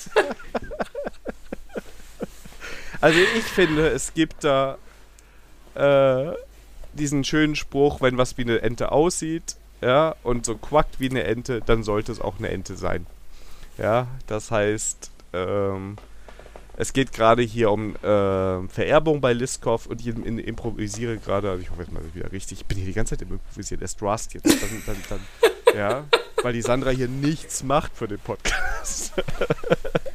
Nicht mal Liskov vorbereiten. Ja, die labert nur dumm herum, genau. und dann kriegt der Daniel immer einen ab. Aber wie gesagt, ähm, Liskov sagt eigentlich, dass wenn du eine Vererbungshierarchie hast und äh, Vererbung nutzt, dann sollten sich die äh, Eigenschaften von den Kindklassen sollten so bleiben, wie sie von den Elternklassen quasi vorgegeben sind. Ne? Also eine Ente sollte nicht auf einmal, ähm, keine Ahnung, bellen oder sowas, sondern diese Kerneigenschaften der Elternklassen sollten übernommen werden und die Klasse sollte nur erweitert werden, aber nicht äh, überschrieben werden. Also es könnte schon Donald, äh, Donald Duck rauskommen, aber ähm, Donald Duck sollte halt nicht zum Hund mutiert sein. Das würde ich aber, Donald Duck quackt ja nicht, ne? Doch, Oder bestimmt. Ja, er kann quacken, aber er hätte eine neue Methode zum Sprechen. Ja. Ja, oder das Quacken mit halt ähm, übersetzt, sodass wir das verstehen. Und eigentlich quackt er die ganze Zeit und er hat so einen so einen Bubblefisch halt. Nee, das müssten wir haben. Okay, gut. Ja. Also ich würde sagen, um bei dem Beispiel zu bleiben, deine Kindklasse, ne, wenn die, wenn Donald Duck von Ente erbt, dann sollte die Quack-Methode das machen, was sie vorher gemacht hat, nämlich quacken. Aber sie kann natürlich noch eine weitere Funktion haben, wie wütend quacken. Und dann ganz viele Quacks oder sowas. Ja. Ja. Und ähm, ich würde sagen, dass dann Liskovs erfolgt ist, wobei ich mich dann frage, warum ich diese Vererbungshierarchie habe. Eigentlich geht es nur darum, dass du nicht vier Millionen Klassen untereinander packst, alle erben voneinander und alle überschreiben alles, weil dann irgendwann die, El die Kindklassen eigentlich nichts mehr mit diesen Elternklassen zu tun haben. Ja, ähm, ist dünnes Eis, aber ich würde sagen, hier so diese klassischen ähm, Entity-Klassen und sowas gehen eigentlich auch in diese Richtung. Dass sie das nicht unbedingt erfüllen, weil ja, es ist eine ID, die da irgendwie durchgegeben wird, aber da werden hier Dinge verändert und ähm, da würde ich sagen, ähm, ein paar Vererbungen weniger machen das Leben da vielleicht auch schöner. Ähm, also auch eine gute Regel ist halt, ähm, was bei Liskov Substitution Principle, wo man weiß, das heißt, wenn ich ein Objekt habe ähm, und ich dieses ersetze halt durch ein ähm, Subobjekt, dass meinem Programm halt weiterhin läuft, ohne dass es halt bricht. Ja. Und das, ähm, das merkt man jetzt ähm, ähm, das merkt man eigentlich, ich glaube, bei Collection und bei Java ist es halt, äh, glaube ich, gut gelöst, dass du halt, ähm, ähm, du kannst halt, ähm, das gibt ja Listen, die aufeinander halt aufbauen und die kannst du untereinander halt austauschen, dass du nach außen hin halt das Programm halt immer noch äh, so funktioniert, wie es ist. vielleicht ist es neu, nicht, nicht so, vielleicht die Performance ändert sich halt, ähm, aber vom Verhalten her gibt es da keine Veränderung.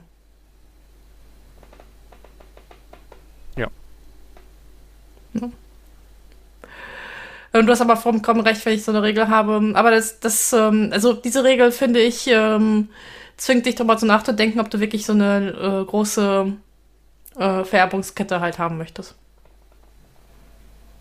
Ja, genau. Und es ist also im Kern wieder richtig. Also ist auch wieder was. Also dieses Vererben, um irgendwelche Funktionalitäten daran zu hängen, die man dann wieder überschreibt und so. Aber ja gut, da dreht man sich ja bei Solid auch bei ein paar Regeln so ein bisschen im Kreis. Ja, gut.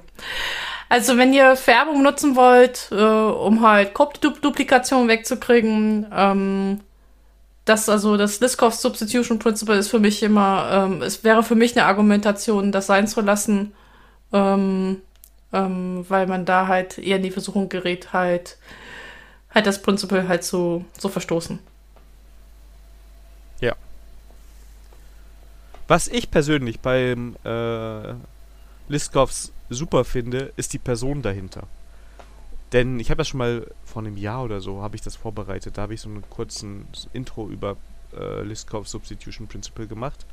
Und dann habe ich mir gedacht, wer ist das eigentlich? Ja. Und dahinter steckt Barbara Liskov, ähm, die nicht nur dieses Prinzip eingeführt hat, was ne, für objektorientierte Programmierung äh, eine wichtige Rolle spielt, sondern die auch eine der ersten äh, weiblichen Doktoren in Computer Science in, äh, in, den Vereinigten Staaten ist und die zweite Frau, die den Turing Award gewonnen hat.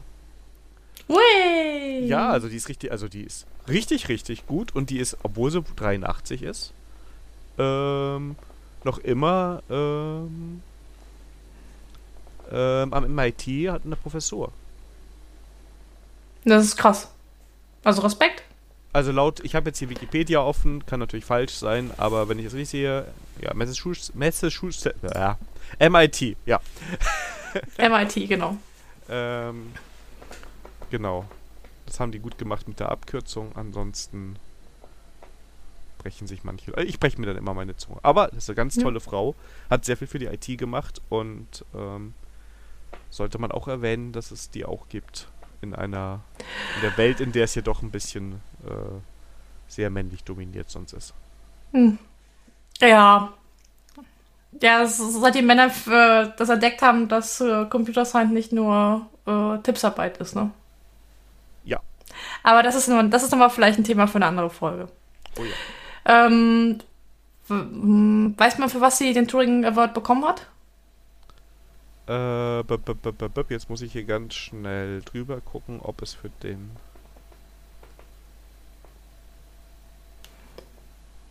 Gucken. Ähm, also, ja. Für ihre Arbeit in, im Design von Programmiersprachen und Softwaremethodologie, das äh, zur, zur Entwicklung von objektorientierter Programmierung geführt hat. Sie hat wohl selber zwei Programmiersprachen entwickelt. Ja. Also das kann man sagen, sie hatte für dieses Liskov Substitution Principle den Turing Award bekommen? Das, also ich würde sagen, sie hat noch viel mehr gemacht. Ähm, den Satz hat sie wahrscheinlich mal nebenbei kurz runtergeschrieben. Ja. Wahrscheinlich. Ja, sie hat da, also ich sag mal, äh, wie gesagt, ich habe jetzt auch gerade nur den Wikipedia-Artikel, den verlinken wir auch am besten. Und ähm, ich würde sagen, sie hat halt für ihr Lebenswerk hätte ich jetzt gesagt, das bekommen. Ähm, ohne das jetzt im Detail nachlesen zu können. Ja. Ja, aber ist auch super. Ja, tolle Frau. Ja. Und da sollten wir übrigens Zukunft Sandra den ähm, englischen Artikel nehmen, denn der ist wesentlich besser als der deutsche. Jawohl, Vergangenheit. Daniel. Weil ich jetzt gerade kurz die Hoffnung hätte, dass in Deutsch, im deutschen Artikel mehr drin steht, aber tut es nicht. Ja,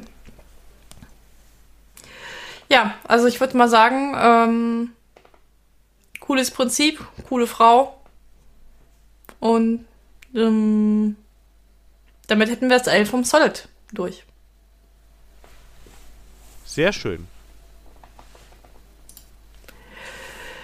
So. Kommen wir zu unserer Lieblingsspalte. Ja, nämlich Konsum. Und das sind Spiele, Serien, Bücher, Filme, Musik, Services, Konsolen, Podcasts, Apps, Tools, Shops und Getränke. Ich bin übrigens sehr gespannt, ob wir noch mehr Dinge da reinpacken im nächsten Jahr. Aber sie ist ja schon relativ umfangreich, diese Kategorie. Ähm, äh, lieber Daniel, ich bin mir sicher, dass wir nächstes Jahr mehr Sachen reinstecken werden. Ja. Das, ja gut, aber ich, ob die Spalte also einen längeren Namen bekommt, ob wir noch neue... Ja, das meine, meine, sorry, das habe ich mich falsch ausgedrückt. Ja, ich bin da auch der Meinung, dass der Titel weiter wachsen wird.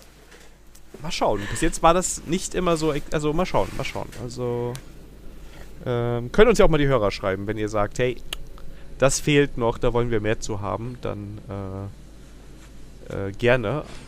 Aber den Anfang macht heute erstmal eine Webseite, denn es ist endlich eine Lösung für die Sandra gefunden worden. Endlich kann sie sich XK, versteht sie XKCD. Ja, genau. Durch Zufall habe ich erfahren, es gibt eine Erklärbär-Seite, der die, der die Witze von XKCD erklärt. Und die Seite heißt explainxkcd.com. Genau. Und äh, ja, das werden halt Nerdwitze für Nicht-Nerds erklärt. Auch für Nerds. Also weil manche Witze ist ja, also kommt ja immer darauf an, aus welcher, aus welcher Nerd-Tasche er da gerade raus Sachen rausholt. Ja. ja. Möchtest du jetzt dich outen, dass du nicht alle Witze verstehst? Ich kann das zugeben, ich habe da kein Problem mit. ja, keine Sorge, ich ziehe manchmal auf wie so, wie so ein Ochse vom Berg. Hä? Na, aber ich fand das witzig, dass es halt eine Explain-Seite gibt. Aber vom Autor habe ich jetzt auch bald was für Konsum. Ähm, werde ich wahrscheinlich zwischen den Jahren lesen. Ähm. Ja, wunderbar. Das ist doch schön. Ja. Und Daniel, du hast jetzt äh, seit neuestem bist du wie auch eine Star Wars-Serie am gucken. Also erstmal habe ich alle Star Wars-Serien schon gesehen, die, also fast alle. Die animierten habe ich jetzt die neuen nicht alle gesehen, aber die anderen Star Wars-Serien würde ich sogar sagen, habe ich teilweise sogar vor dir geguckt. Ähm, aber bei Andor bist du mir noch weit voraus. Ähm, das hast du nämlich schon zu Ende geguckt und ich bin noch mittendrin. Genau. Hm, wie, wie gefällt es bisher? Ähm, ich mag, es ist ähm, ein langsamer, ruhiger Aufbau, aber es, es hat so Potenzial. Also man merkt, dass sich da was entwickelt. Äh, ich finde aber gut. Es brodelt so, so schön, ne? Ja, es brodelt eigentlich die ganze Zeit und es kocht immer wieder so ein bisschen hoch, ohne zu explodieren. Und dann kommt die nächste Stufe und die nächste Stufe. Ähm, ja. Das, ist, das trifft es sehr gut. Das ist eine sehr gute Beschreibung dafür. Ja. Und ähm, ja, also ich weiß nicht, wie weit jetzt du schon bist. Ähm, an vielen Stellen ist das so, so eine selbsterfüllende Prophezeiung. Ja, auch das kann ich auch schon bestätigen, ja. Aber da du es zu Ende geguckt hast, willst du vielleicht noch mal kurz so zusammenfassen, was dazu sagen oder bewerten? Äh. Ähm, also, ähm, bei, also bei, ich hatte das Gefühl gehabt, bei jeder Star Wars Serie hatte man immer so ein, ähm, ähm, irgendwo immer einen Kritikpunkt. Ähm, vielleicht bei Mandalorian nicht, aber das kommt jetzt in der Staffel 2 raus, dann vielleicht äh, kriegt man da, also vielleicht kommt da noch Kritikpunkte. Vielleicht hätte man bei der Staffel das äh, belassen sollen. Ähm, bei aber Star Wars Andor ist das so. Zwei Staffeln? Sogar schon zweieinhalb Staffeln. Zweieinhalb? Ja, Boba Fett ist Oder kommt jetzt dann die dritte raus? Die dritte kommt jetzt, die zweieinhalbte Boba Fett ist, ist ja eine eigene Serie. Fühlt sich aber an wie eine halbe Staffel Mandalorian. Okay, okay. Ja, Boba Fett muss ich sagen, da hast du mir eins voraus. Das ist jetzt für Weihnachten meine To-Do-Guckliste. Ach so, okay. Okay. Ähm, ich weiß nicht, ich kann sein, dass bei Mandalorian ich mal denke, das ist nur eine Staffel, weil ich das, die, weil ich das ja gesuchtet habe am Stück. Das kann, Das kann sein, gut sein, dass ich. Ja. Ja, es kann sein, dass das zwei. Ja, sorry. Ja, es sind zwei Staffeln und ich habe es einfach gesuchtet und darum kommt es mir vor wie eine Staffel. So, nichtsdestotrotz. Ähm, äh, Mandalorian war aber recht ähm, actionhaltig belassen. Finde ich es bei äh, Star Wars Andor, Andor nicht. Ähm, was mir aber auch nicht fehlt, weil ähm, das eher tiefgründig ist, halt wie halt dieser Aufstand halt äh, Richtung Imperium halt ähm, halt ähm, gepusht wird. Und warum ich denke, das ist eine selbsterfüllende Bezeihung, weil ähm, hätten sie sich nicht angestachelt gefühlt von, von ein paar Aktionen, von einer kleinen Gruppe, dann hätten sie ähm, halt gewisse Aktionen nicht gemacht, wo sie halt dann die, die Mehrheit halt gegen sich aufgelehnt haben. Also dann, darum meinte ich mit selbsterfüllender Prophezeiung. Hätten sie die kleinen Gruppen einfach mal ignoriert und weiter so gemacht, da hätte die breite Masse keinen Grund gehabt, sich halt aufzulehnen. Das ist so meine sagen, Theorie. Also ich würde sagen, es ist einfach, dass es das Imperium darunter leidet, dass es so groß und fett und schwer geworden ist, was er ja dem Ding, dem Imperium auch vorwirft. Und dass da so Karriere, Karrieristen sind, die so auf die eigene Karriere fokussiert sind, dass sie halt dumme Entscheidungen treffen. Und das ist so ein typisch so, so, so und das eskal das führt dann zur Eskalation, weil Leute sich irgendwie irgendwie mehr mit ihrem Ego beschäftigen, äh, als mit der ganzen eigentlichen Sache. Mm, Also bei ein, zwei Figuren würde ich dir zustimmen, aber ich glaube ähm, nicht im Großen und Ganzen. Kann aber auch sein, dass es so eine Kettenreaktion ist. Einer, ähm, das dann halt, ähm, und dann die Hierarchie halt, diese, das, das Imperium ist ja stark hierarchisch aufgebaut, ähm, dass dann halt, dass auch man diesen Effekt nochmal verstärkt. Das kann gut sein. Also ich habe jetzt, jetzt müssen wir, also jetzt kommen wir in so einen halben Spoiler-Bereich. Ich habe bis Folge Ja. 4 oder 5 geguckt. Und der, die initiale, es erste, äh, das erste Mal, dass es hochkocht, ist ja mit diesem äh, Soldat, diesem stellvertretenden Security-Chef da von dem Konzern, der nicht auf seinen Chef hört, sondern trotzdem mit Soldaten dahin geht, um den Andor zu kriegen. Genau, da gebe ich dir recht. Das ist, äh, das ist einfach karrieregetrieben. Und im Imperium, die Dame ist doch eigentlich genauso unterwegs. Äh, da bin ich mir noch nicht so sicher. Ähm, da bin ich mir nicht so sicher, ob sie wirklich äh, karrieregeil ist oder dass, ob sie das äh, wirklich aus Überzeugung halt macht. Ich habe den, also sie wird ja so vorgestellt, ne? Super schnell dahin gekommen, ne? Super steile Karriere. Ja, gut, aber das ist halt bei, äh, bei Gläubigen oder die halt äh, sich einer Sache halt verschreiben. Ähm, ähm, ja, also. Und sie äh, übergeht also bei der bin andere, ich mir die eigentlich zuständig sind, ne? Also sie, sie ist da schon sehr pushy und das, da hätte es ja enden können. Ja, aber sag mal so, sie. mm, Hm. Ja. Also, da, also bei ihr bin ich da nicht so. Ne? Ja. Ja, ja, natürlich ist es Interpretation. Also, also bei dem, ähm, bei dem Security, ähm, dieses Stellvertretenden, dann gebe ich dir vollkommen recht. Dass wir so ein typischer, ich, äh, typischer halt, ich weiß es besser als der Chef. Ähm, und bei ihr, also bei ihr bin ich mir nicht so sicher. Ich habe da eher den Eindruck, dass sie an der ganzen Sache halt glaubt und, ähm, ähm, und dann eher von von der Gläubigkeit halt so getrieben ist. Ja, hm. Aber vielleicht kommt da noch was in den anderen Folgen, was ich jetzt nicht weiß. Ich muss sagen, aus den ersten Folgen, wo ich sie gesehen habe, habe ich gedacht, uiuiui, hättest du dich einfach mal ans Protokoll gehalten, wäre alles viel, viel einfacher. Ähm, ja. Naja, und das ist halt auch so, wie die Figur sich von, also der Andor sich halt entwickelt, ne? Am Anfang ist er eigentlich auch nur Opportunist. Ja.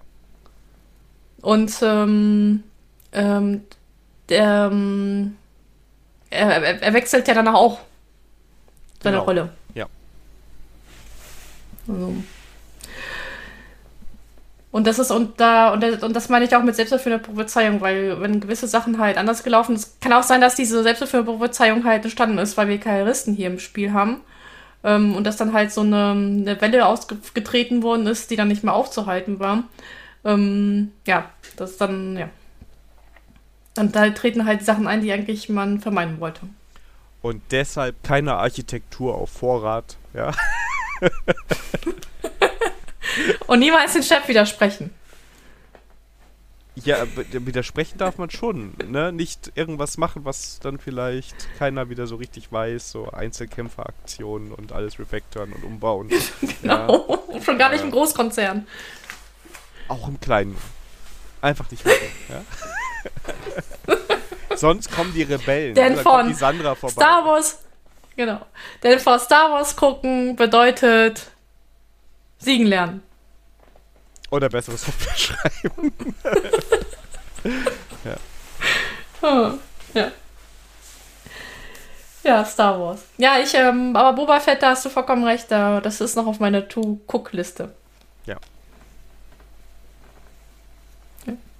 Aber dafür hast du was anderes geguckt. Ja, ähm, der Netflix-Algorithmus hat mir rausgespuckt. Hey, mit 96er Wahrscheinlichkeit wirst du gerne Iron Sky The Coming Race gucken. Und ich sagte, hey, ja, du hast recht. Also ich habe Iron Sky den ersten Teil ähm, abgefeiert und dachte ich so, dann musst du auch wie für Iron Sky den zweiten Teil auch gucken. Der ist total bescheuert, aber ich fand trotzdem witzig. Oh Gott, ich fand den ersten so schlimm, dass ich mir den zweiten nicht angeguckt habe. Das ist einer der schlimmsten also, Filme, ich, also, der erste, den ich jemals in meinem Leben gesehen habe. Mit Abstand. ja, also, der, der hat ja nichts mit Logik zu tun. Ich habe einfach nur, das ist einfach, der ist einfach nur bescheuert, ja. Aber das ist total witzig. Also, also ich, ja, das ist halt ein, ein also ich würde sagen, ein Parodiefilm. Ja, das, ja, ja. Und trotzdem ist, also, ist ja, ist ja jedermanns, jeder Fraus Sache. ich weiß, warum ich mir den zweiten nicht angeguckt habe. Ähm, ich fand, wie gesagt, den ersten schon ganz schlimm. Und der zweite ist so nochmal dasselbe. Also, wenn man den ersten gut fand, dann mag man auch den zweiten. Ähm, also, der, das, ich finde, der ist noch bescheuerter als der erste. Oh.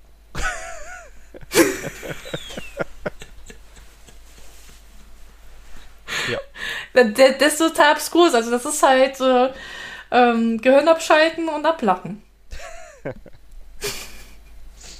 ja. Ja. ja. Das wird nichts mit einem Ja, ich meine, also das also. Ja, manchmal habe ich halt auch einen schlechten Geschmack. Also ja, der Film ist, der, der Film ist ein schlechter Geschmack, ja, gebe ich vollkommen zu, aber ich fand ihn trotzdem witzig. Ja, das ist ja die Hauptsache. Und von daher, ja. ich finde ja, wenn ich man hatte mal Spaß gehabt. War, also wenn man am ersten seinen Spaß hatte, dann ist der zweite halt eine Empfehlung. Und wenn er bei Netflix ist, kann man ihn ja sich angucken. Also das ist ja okay. Genau. Ich glaube, der erste ist sogar auch auf Netflix. Aber den hatte ich ja schon gesehen, darum habe ich nicht nochmal geguckt. Ach so, ja. Hm.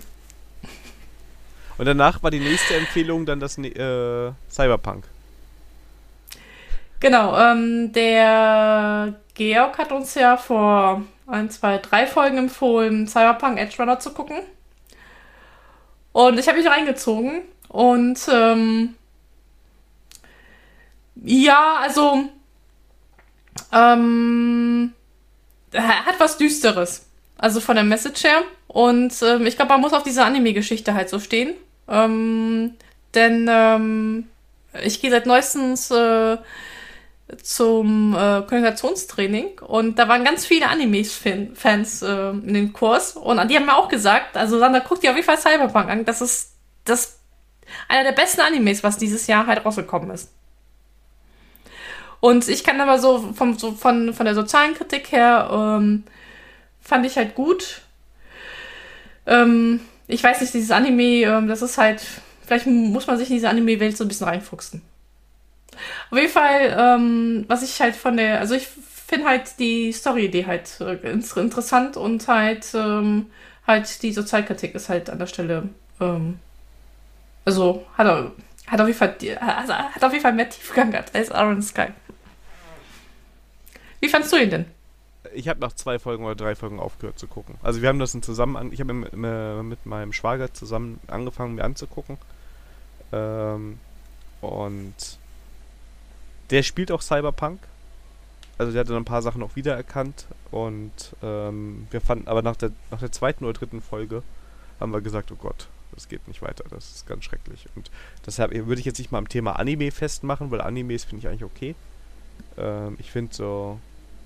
Also mir, mir hat die Serie einfach nicht gefallen. Ich habe keine Charaktere gefunden, die ich gemocht habe. Mich hat es auch irgendwann nicht mehr interessiert, was mit denen passiert. Ne, das hat mich so ähm, nicht gecatcht. Und dann habe ich halt aufgehört, weiter zu gucken. Okay, nee, also ich fand das interessant, ähm, ähm, halt wie die, die, Gesellschaft halt da drauf ist und was halt mit den Menschen da passiert, wenn du halt die, deinen Körper halt upgraden kannst. Und ähm, also die Neugier hat mich halt beim, ähm, beim Laufen gehalten. Ja, ja. ja, manche Szenen sind später auch so ein bisschen, ähm, bisschen auch übertrieben dargestellt, aber das, das habe ich aber ein bisschen. Entweder schaue ich mir die falschen Animes, aber das, ähm, wenn ich die mal schaue, aber das hat so, an vielen Stellen war das so ein typisches Anime-Geschichte. Äh, das kann ich jetzt, also dafür habe ich zu wenig geguckt. Also es hat für mich halt also nicht so. Ich finde, das Anime, äh, das das Animationsfilm ist es für mich. Ich finde das Anime. Das Ach so, nee, nee. So. Anime ist für mich eher dieses, ähm, diese ähm, Trickfilme im diesen japanischen Style. Die haben nochmal ihren eigenen Style. Da gibt es ja verschiedene Kategorien, ne? Ähm, aber jetzt wird es ganz dünnes Eis, bevor ich da was Falsches sage. Aber ja. Also wie gesagt, mich hat es überhaupt nicht gecatcht, aber man kann es sich ja angucken bei jetzt mal zwei, drei Folgen und ähm, schauen, ob das.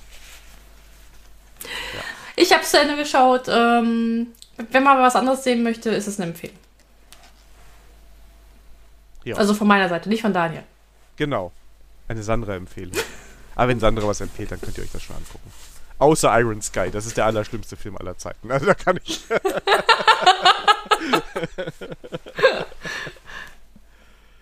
ja, das, das, das ist schlecht, dass er wieder gut ist. Ja. Das ist so wie bei Schrauben zuziehen, weißt du? Nach ganz fest kommt, kommt lose. Okay. Okay. okay. Aber beim nächsten sind wir uns einig, denn das hast du schon durchgespielt, ich noch nicht. Ähm, ja. Ähm, ja, ähm, ich will dir den Spielspaß nicht nehmen, da muss ich jetzt bisschen aufpassen, was ich dazu erzähle. Also ich habe es durchgespielt, ähm, das war einer der Gründe, warum ich mit meinem Vortrag von Anfang der, der Folge nicht äh, zurande kam, weil ich meine Zeit lieber mit Return to Monkey Island verbracht habe. Ich wurde sehr gut unterhalten. Ähm, ich habe es unter einfach gespielt. Ähm, vielleicht war das zu einfach, weil viele Lösungen waren dann doch zu offensichtlich. Vielleicht lag auch daran, dass, mm, dass man die alten Monkey Island äh, kannte. Vielleicht hätte ich unter schwer spielen sollen. Ähm, ich, die Grafik total, total schön mit Liebe gemacht und, ähm, und auch vom Feeling her ähm, ähm, fühlte sich an wie die alten Spiele, halt nur mit, mit, mit moderner Grafik, aber auch nicht so zu modern. Also genau richtig aus meiner Sicht. Nur ich war vom Ende enttäuscht. Und ich werde dir aber jetzt nicht verraten, was das Ende ist, damit du ähm, äh, bisschen Spielspaß hast. Okay, okay. Aber sonst hat es dir Spaß gemacht. Ja, es hat mir Spaß gemacht. Ich war halt, weißt du, du, du kommst zum Ende und was, was, das war's? Das soll das Ende sein? Wollte ich nicht verarschen, das ist bestimmt jetzt nur so ein Trick vom Spiel. Es geht dann bestimmt weiter. Nein, das ist wirklich das Ende. Okay. Das kann ja sicher nicht wahr sein. So war meine Reaktion.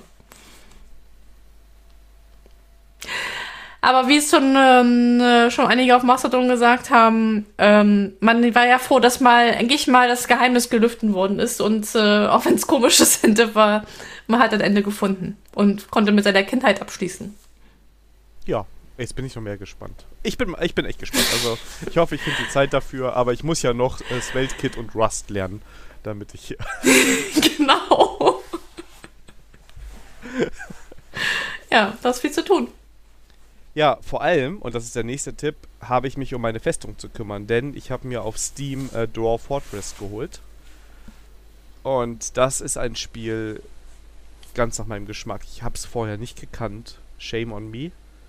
Aber das ist ein so geniales Spiel. Ähm, kennst du Dwarf Fortress? Nein, das musst du mir erklären. Was ist daran so genial und worum geht es? Also das Spiel ist, ich glaube, das erste Mal 2006 rausgekommen. Oh, also in der Entwicklerversion. Und ähm, ist ein Aufbaustrategie-Roguelike-Spiel. Ja, im Endeffekt geht es erstmal nur darum, du hast eine, eine, eine, äh, eine Gruppe von Kolonisten, von Zwergen. Und mit denen gehst du in einer ähm, vom Rechner, also eine Auto, äh, in einer dynamisch erzeugten Welt hin und baust dir deine Festung auf.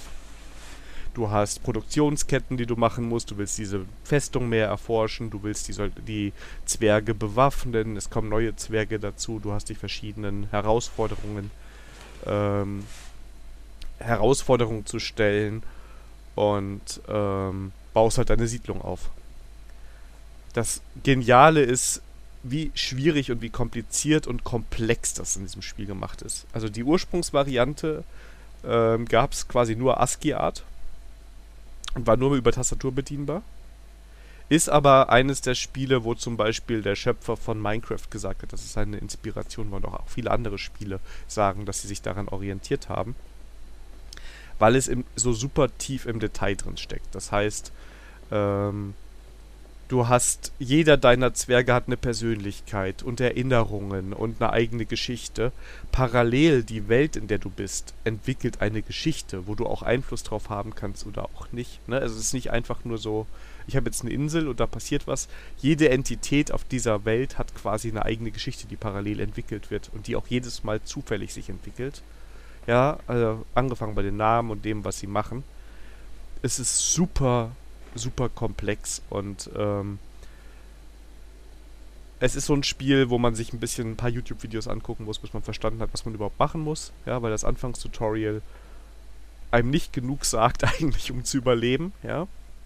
Mhm. Ähm, aber es macht unglaubliche Laune, weil du dich so reinfuchsen kannst. Und es passieren so witzige Sachen.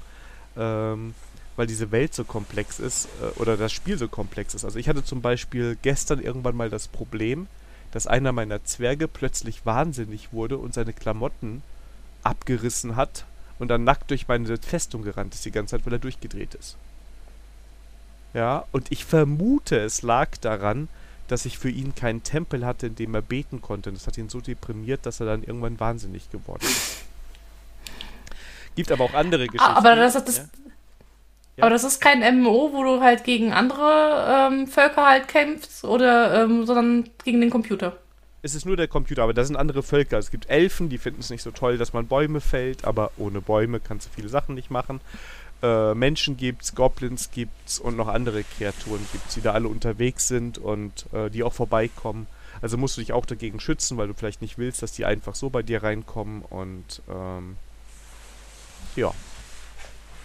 Eine andere Geschichte, die ich nur gehört habe, ist, ähm, dass jemand einen Bug-Report aufgemacht hat für das Spiel, weil in seiner Taverne so viele Katzen gestorben sind.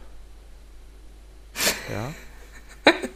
Und dann hat der Entwickler, das ist in der Doku gewesen, äh, wenn du mich daran erinnerst, schicke ich dir den Link noch. Ich glaube, es kommt aus der Doku. Es hat mir heute jemand erzählt, der dann die Doku mir äh, empfohlen hat. Die Doku sollten wir die Shownotes packen. Ähm, also der Entwickler hat geguckt, was ist denn da passiert? Und was haben wir denn am Spiel geändert, dass auf einmal die ganze Zeit Katzen in der Taverne sterben? Und dann hat er geguckt, okay, die eine Änderung war, dass Zwerge, die zur Arbeit gerufen werden, ihren Krug mit Alkohol hinter sich werfen und dann zur Arbeit gehen. Also Alkohol sich irgendwo verteilt. Ähm, parallel haben sie eingebaut, dass F Figuren sich sauber machen können oder auch Katzen sich sauber machen können. Und im Endeffekt lag es daran, dass Katzen in der Taverne waren, Alkohol abbekommen haben, sich dann abgeleckt haben und dann an einer Alkoholvergiftung gestorben sind. Wie geil ist das denn?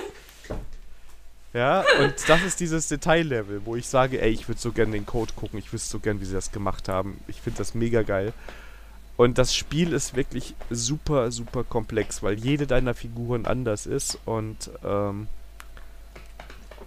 Ja, das Motto des Spiels heißt Losing is Fun. Ich habe jetzt schon sehr viele Spiele neu angefangen, weil du immer wieder was Neues lernst und dann Sachen anders machen willst.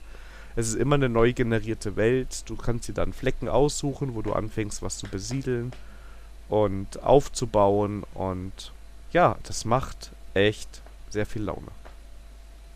Und warum habe ich das jetzt entdeckt? Weil es jetzt seit ein paar Tagen bei Steam ist.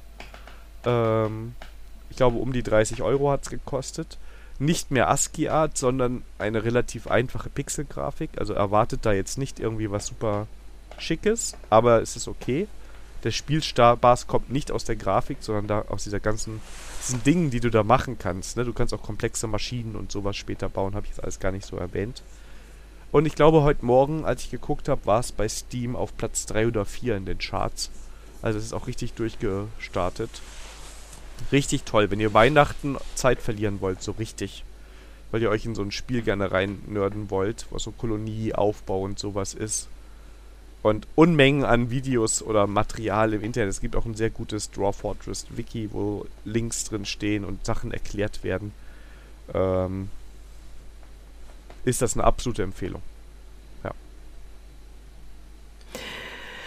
Ähm, für unsere Zuhörer, also wenn ihr das hört, ist Weihnachten vorbei. Tut mir leid, also es geht dann eher um Silvester und Neujahr. Ah, stimmt ja, stimmt ja. Gut, dass du aufgepasst hast. Also ja, nächstes Jahr könnt ihr einfach mal genau, zwei Wochen Urlaub Jahr nehmen und dann ähm, ja, macht aber echt Laune. Und das Spiel bei Steam gibt es nur für Windows, aber auf der Webseite kriegt man das Spiel noch in der Basisausstattung auch für Linux und Mac. Ich glaube, dass es dann noch ASCII-Art ist. Ich glaube, es gibt Erweiterungen dafür, dass man das ändern kann. Ja, ähm, ich kann die Steam-Version auf jeden Fall wärmstens empfehlen. Die anderen Versionen, da weiß ich nur, dass es was gibt. Entwicklerversion und ähm, ja, macht sehr viel Laune. Ja, ähm, dann merkst du halt, ähm, ähm, schöne Grafik ist nicht alles, ne? Damit ein Spiel spielenswert wird. Ja, die Geschichten schreiben sich halt selber, ne? Also ich habe mir ein YouTube-Video ja. angeguckt, wo jemand ein Artefakt bei sich in der, in der Festung gefunden hat und dann nachgeguckt hat, wo das herkommt. Und die Welt hat die Geschichte von der Person generiert. Von Eltern bis wo der wann wo gewesen ist. Das sind immer ähnliche Textbausteine. Aber da sind sehr komplexe Geschichten hinter und ähm, das ist einfach sehr unterhaltsam gemacht. Wenn man da so ein bisschen im Internet guckt, findet man da echt sehr viel cooles Material dazu. Ähm, und falls es bis zur nächsten Folge mit Rust und Svelte-Kit nicht klappen sollte, überraschenderweise, liegt es an Dwarf Fortress und anderen Themen. Ja, aber auch an Dwarf Fortress. Okay, steile These von mir. Ob da ChatGBT eingebaut ist? Garantiert nicht. Dafür ist das zu alt. 2006, ne? Und das ist von zwei Leuten entwickelt worden. Ähm, ah, okay. Ja, hat sich lange über Das ist aber krass, dass es erst, jetzt so, erst jetzt so durch die Decke geht, ne? Ja, es ist nochmal extra geboostet. Also es gab schon viele, die das so kannten. Habe ich jetzt so festgestellt, wie immer, wenn man auf einmal so eine Bubble entdeckt. Ähm, ja. Die haben sich auch über die ganze Zeit über Patreon und sowas irgendwie das Ganze finanziert. Und jetzt, wo es auf Steam kam, haben halt auch viele andere Spieler, Entwickler oder Indie-Leute gesagt, hey, ja, das ist ein super Spiel. Ja, also sie haben sehr viel positive Presse bekommen. Und da ging es wahrscheinlich vielen wie mir so, ja, guckst dir an, ach geiles Spiel, guckst dir eine Rezension dazu an, guckst dir ein YouTube-Video an, sagst, oh geil, will ich spielen. Und dann klickst es dir. Und ähm, es macht schon Laune. Aber habe ich jetzt nicht richtig verstanden, es wird noch weiterentwickelt oder ist das jetzt äh, es ist noch, das fertig, massiv, ist massiv drin. Also sie haben erzählt, also sie wollen teilweise noch mit Texturen und Darstellungen sowas machen, weil zum Beispiel jetzt gerade Kinder und Erwachsene gleich aussehen bei Zwergen. Mhm. Ähm, also solche Details. Sie verbessern die Usability. Also da kam jetzt schon ein Patch, wo sie ähm, so ein paar Funktionen nochmal hinzugebaut haben, die es einfach leichter machen, Dinge zu tun. Das ist schon auf jeden Fall eine Verbesserung. Ähm, angeblich auf der Webseite von Dwarf Fortress steht eine riesige Liste, was sie machen wollen. Wollen sie irgendwann ein Magiesystem einbauen, ne? also dass es so richtig so Zauberei und sowas noch gibt, das äh, habe ich jetzt noch nicht so gesehen. Wobei es gibt wohl Drachen und Riesen und sowas.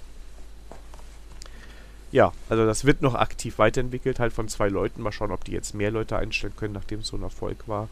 bei Steam. Ähm, das kann ich nicht abschätzen, aber macht Laune. Also. Vor allem, dass, äh, also wenn die echt seit 2006 dran ist, dann ist auch so ein Projekt, was mit Liebe gemacht ist, oder? Ja, und diesen ganzen Details, ne? Und ähm, ein Kollege ja. von mir hat heute gemeint, als wir drüber gequatscht haben, es ist halt, es hat ihn sehr an Programmieren erinnert. Weil du bei Draw Fortress auch ganz viele einzelne Bausteine kennenlernst, die irgendwie funktionieren. Aber du wirst wie beim Programmieren besser, weil du irgendwann weißt, wie du das kombinieren kannst. Du kannst auch einfach immer nur dieselben Bausteine nebeneinander machen.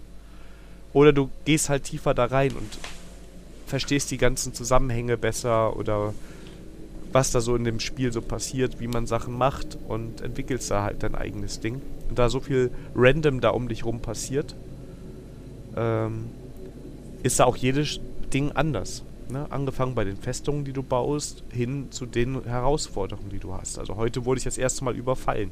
Ja. ähm, ja, passiert mir nicht nochmal, aber muss ich jetzt erstmal lernen, ne? Aber es ist schon mal passiert.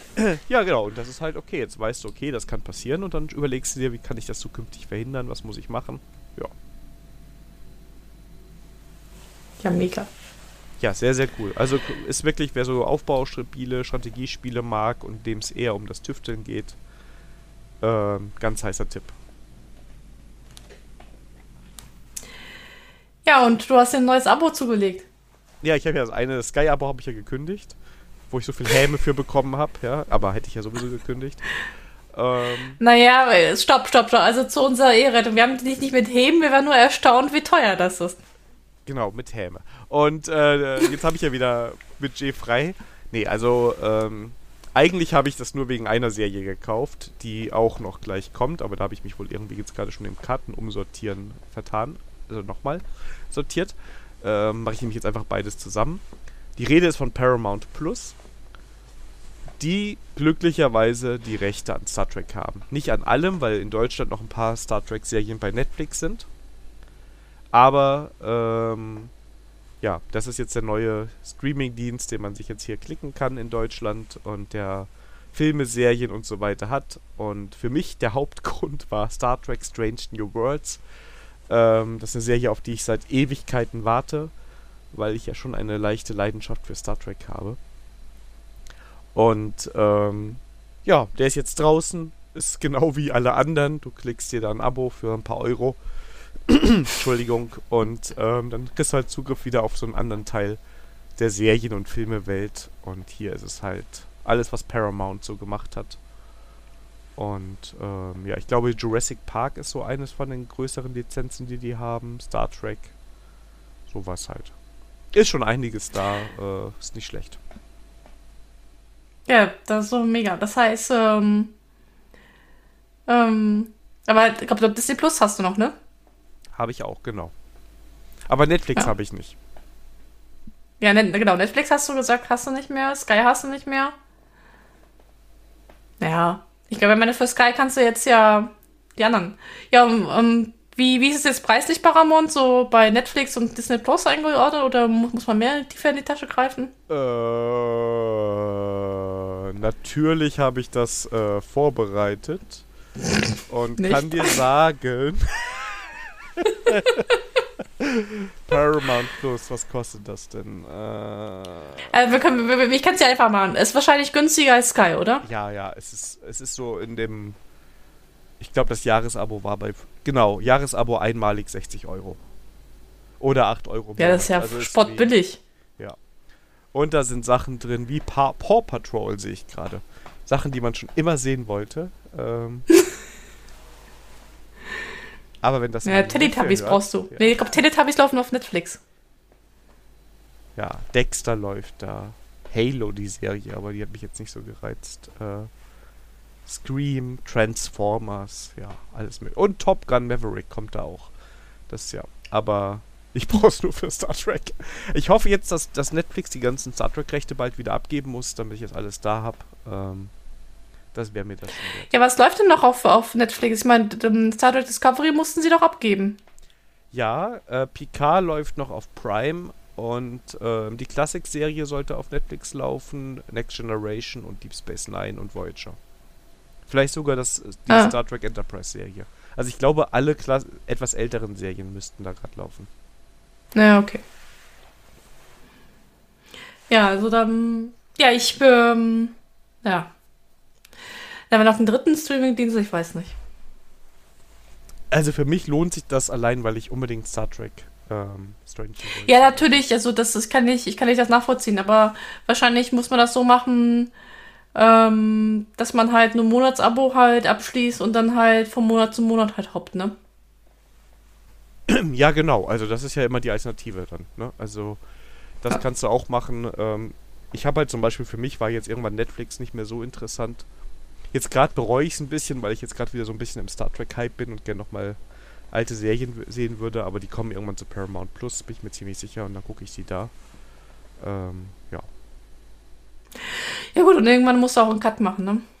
Das ja. ist halt. Ja. Ja. Aber ich glaube, dass der Trend, da hast du schon ganz recht, genau dahin geht. Du machst Monatsabos, weil die Ersparnis am Jahr jetzt auch nicht so gigantisch ist. Ja. Ähm, da ist es günstiger, womöglich zu sagen, okay, jetzt schaue ich mir halt zwei Monate Paramount Plus an und dann habe ich die Serien durch, die mich interessieren und wenn die was Neues rausbringen, dann hole ich mal wieder ein Abo. Also das geht ja in Sekundenschnelle. Ja, ja.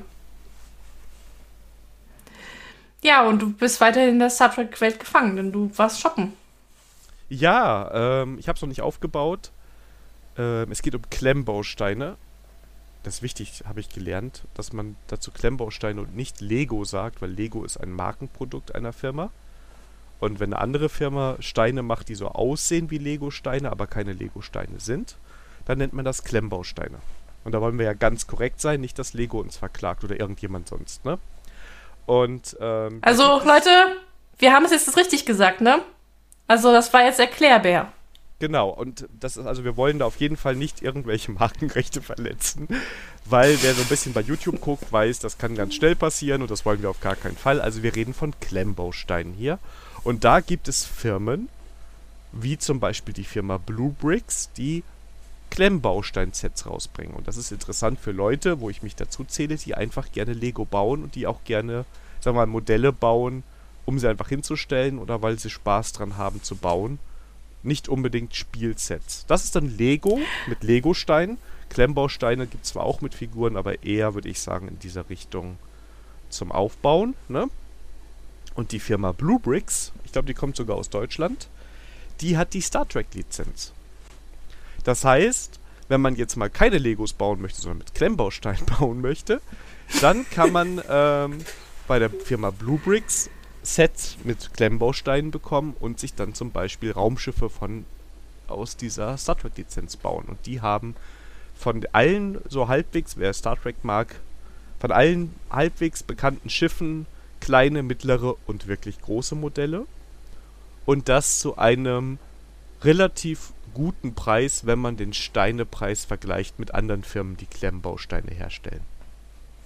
Und ich habe mir geholt, ähm, als für Weihnachten nichts ganz Großes, ähm, 489 Teile die USS Enterprise E, das ist die aus den Filmen, außer dem ersten, wo die alte kaputt geht. Ähm, also die neueren Picard-Filme. Ähm, sein neues Schiff und die werde ich jetzt über Weihnachten schön zusammenbauen. Da gibt es aber auch wirklich andere tolle Modelle und was ich ganz toll finde, dafür fehlt mir gerade der Platz, halt auch wirklich große Modelle von den Enterprise, von der Enterprise, von der Defiant oder von Deep Space Nine. Also wer gerne mit Klemmbausteinen baut und Star Trek mag, der wird da auf jeden Fall fündig. Daniel, also du hast es äh, wunderbar erklärt, die Problematik zwischen Klemmbausteinen und Lego. War ein Genuss, dir zuzuhören. Ich habe da auch sehr viel Respekt davor, weil ich nicht möchte, dass sich irgendwelche Firmen mir falsch wiedergegeben fühlen. Ähm, aber wie gesagt, ich kann das nur empfehlen. Wer da ein bisschen guckt nach Klemmbausteinen, da gibt es sehr, sehr viele Anbieter. Und wenn man nur was bauen möchte oder nur Steine braucht und die sind kompatibel. Ne? Also bestimmt nicht offiziell, aber die sehen ganz genauso aus, die fühlen sich genauso an wie Steine von anderen Herstellern. Das heißt, in der Theorie, ich weiß nicht, ob es erlaubt ist, könnte man die Steine von dem einen in die gleiche Kiste wie die vom anderen tun, einmal umrühren und hat mehr Steine. Ja? Ähm, also es ist genau das gleiche. wer genau guckt, manchmal ist die Qualität schlechter. Es gibt auch Hersteller, wo die Qualität besser ist als das. Aber ich glaube, wer auf dem Niveau sich mit Lego oder Klemmbausteinen im Allgemeinen beschäftigt, der kennt sich da auch aus. Gibt es echt tolle Sets zu gucken, also gerade bei der Firma Blue Bricks ähm, sind einige sehr tolle Sets, die verglichen mit, was die Steineanzahl mit anderen Sets von anderen Herstellern auch ganz attraktive Preise hat. Also ich werde heute Abend nochmal bei Blue Bricks nochmal nachschauen. Ich bin gespannt. Schau dir mal die Burg Blaustein an. Burg Blaustein, okay. Das ist, das muss ich nochmal ein bisschen erzählen, das ist ein Set. Das fängt mit einem Burgset an. Und dafür gibt es Erweiterungen zu kaufen, wo du die Burg dann ausbauen kannst und quasi in der Zeit weiterentwickelst. Also für Zukunft, für weitere Epochen werden dann Anbauten gemacht ja, oder Säle ausgebaut oder kommt nochmal ein Turm hin oder sowas. Und dann kannst du dir ein riesiges, massives Set bauen. Das ist auch nicht ganz, also billig ist es nicht, ne? Ähm, ich muss mal gerade gucken, wo man da liegt. Äh, ähm, ja, aber genau, also ich kann das jetzt einfach mal sagen, also bei der Burg Blaustein, dem ersten Set, äh, was es da gibt, fängst du an mit 5250 Teilen für 200 Euro. Scheiße. Das Ding ist Aber der Preis geht also ja noch. Der Preis, also wenn man das mit anderen Anbietern vergleicht, ähm, ja. Und wenn du auf der Seite guckst, also und das ist dann geht dann weiter, dann baust du die Vorburg, dann sind das nochmal 5000 Teile. Und dann baust du die Saalbauerweiterung, wo so ein riesiger Saal hinten drauf kommt, wieder 5000 Teile. Und ich wusste vorher nicht, dass es das Wort gibt. Die Hurde ist nochmal das gleiche. Ne? Und ja. Aber das heißt, du brauchst wirklich so ein, echt so ein, so ein Hobbyzimmer dafür, ne? Für diese Burg ja, deshalb würde ich mir die auch niemals persönlich holen. Ähm, aber ja, und die haben halt an Sets alles Mögliche. Was ich jetzt nicht so toll finde, die haben auch so Militärsets und sowas aus Klemmbausteinen. Ähm, aber die haben wirklich, wenn du eine Themenwelt hast, wo du sagst, das gefällt mir, das würde ich gerne bauen, ähm, sei es irgendwie Wilder Westen, Dinosaurier, chinesische Welt oder äh, eher so in den Technikbereich oder halt auch Star Trek äh, oder andere Science-Fiction-Sachen, da haben die echt einiges, ähm, einiges zu bieten. Ja, mega. Und ich frage mich gerade, ob die sogar Battleship Galactica haben. Da, ich, das habe ich nicht so richtig verfolgt, aber das eine Schiff sah gerade so aus. Also wenn sie rein. Battleship Galactica haben, Ja, haben sie. boah, ich glaube, ich mach, ich mach mir noch ein zweites Weihnachtsgeschenk. Also, die haben hier zum Beispiel das große Mutterschiff ähm, mit so kleinen Mini, die haben ja diese Schiffe, diese Mini-Dinger gehabt. Ja, Aber ja. eines von diesen großen Schiffen ähm, 2700 Euro und 120 Euro. Was bei denen übrigens ganz toll ist, ähm, die Steine bei denen sind die meisten bedruckt und nicht, du musst die nicht bekleben. Also es soll ja andere Klemmbausteinhersteller geben, wo das auch mal vorkommt, dass man dann Aufkleber da drauf kleben muss. Hier nicht, hier ist fast immer alles ähm, bedruckt. Mega. Ja, aber doch, die haben, also ich weiß nicht, ob sie die Lizenz offiziell so nennen. Ich hoffe, ich bin jetzt gerade nicht in irgendwas reingerutscht. Also sie, sie haben Schiffe, die für mich als Laien so aussehen, als wären sie ähm, aus Battlestar Galactica und ähm, Also ich werde heute Abend mal die Blue Brick Seite suchten. Ah, ich sehe schon, das ist wieder so ein Kaninchenloch, Ja. was sich da auftut. Aber du kannst mal gerade kurz, machen wir jetzt mal gerade ganz schnell live. Ich habe dir jetzt mal, weil dann kannst du das mal kurz bewerten, ob ich Unsinn erzählt habe, ähm, dir einen Link geschickt in der Sandra-App. Und dann kannst du mir ja kurz sagen, ob, aber ich vermute schon, dass das. Großes Mutterschiff. Ja, ich würde auch sagen, sieht aus wie das äh, Mutterschiff von Galactica. Genau. Battleship Galactica. könnte dasselbe sein. Wir haben nicht gesagt, liebe Anwälte, dass es dasselbe ist. ja, aber äh, das muss von denen sein. Guck mal, weil die schreiben inklusive vier Mikroraumschiffen, drei Viper und ein Centurion Raider. Also wenn das nicht das Gebutter, das, äh, das sind die Bezeichnungen von, äh, von den äh, von, von Galactica. Ja. Und wenn du nur mal. Ich schick dir mal hier noch mehr für dein Rabbit Hole. Das ist zwar ein schrecklicher Firmenname, aber sehr, sehr coole Sets. Ähm, wenn wir jetzt schon beim Thema Klemmbausteine sind, die Firma Funhole baut auch mit Klemmbausteinen und die hebt sich davon ab, dass sie immer Beleuchtung mit dabei haben. Aber sie haben auch sehr schöne Sets, da kann man sich auch mal ähm, was angucken. Wobei da die mit Beleuchtung oh, sind. die sind ja noch cooler drauf. Aber ich glaube, Klemmbausteine kommen bei uns in den Gusum. oh. Ja, jetzt kommt der nächste. Ja, ich werde. Ich schicke dir jetzt aber auch gerade nur die guten Anbieter. Das hier, aber jetzt kriegst du, da, da, da bist du, glaube ich, schon halb im Gefängnis, wenn du das kaufst. Weil wenn du da die Sets siehst, da haben die garantiert die Lizenz nicht gekauft. Es gibt da auch Mold King. Und ja.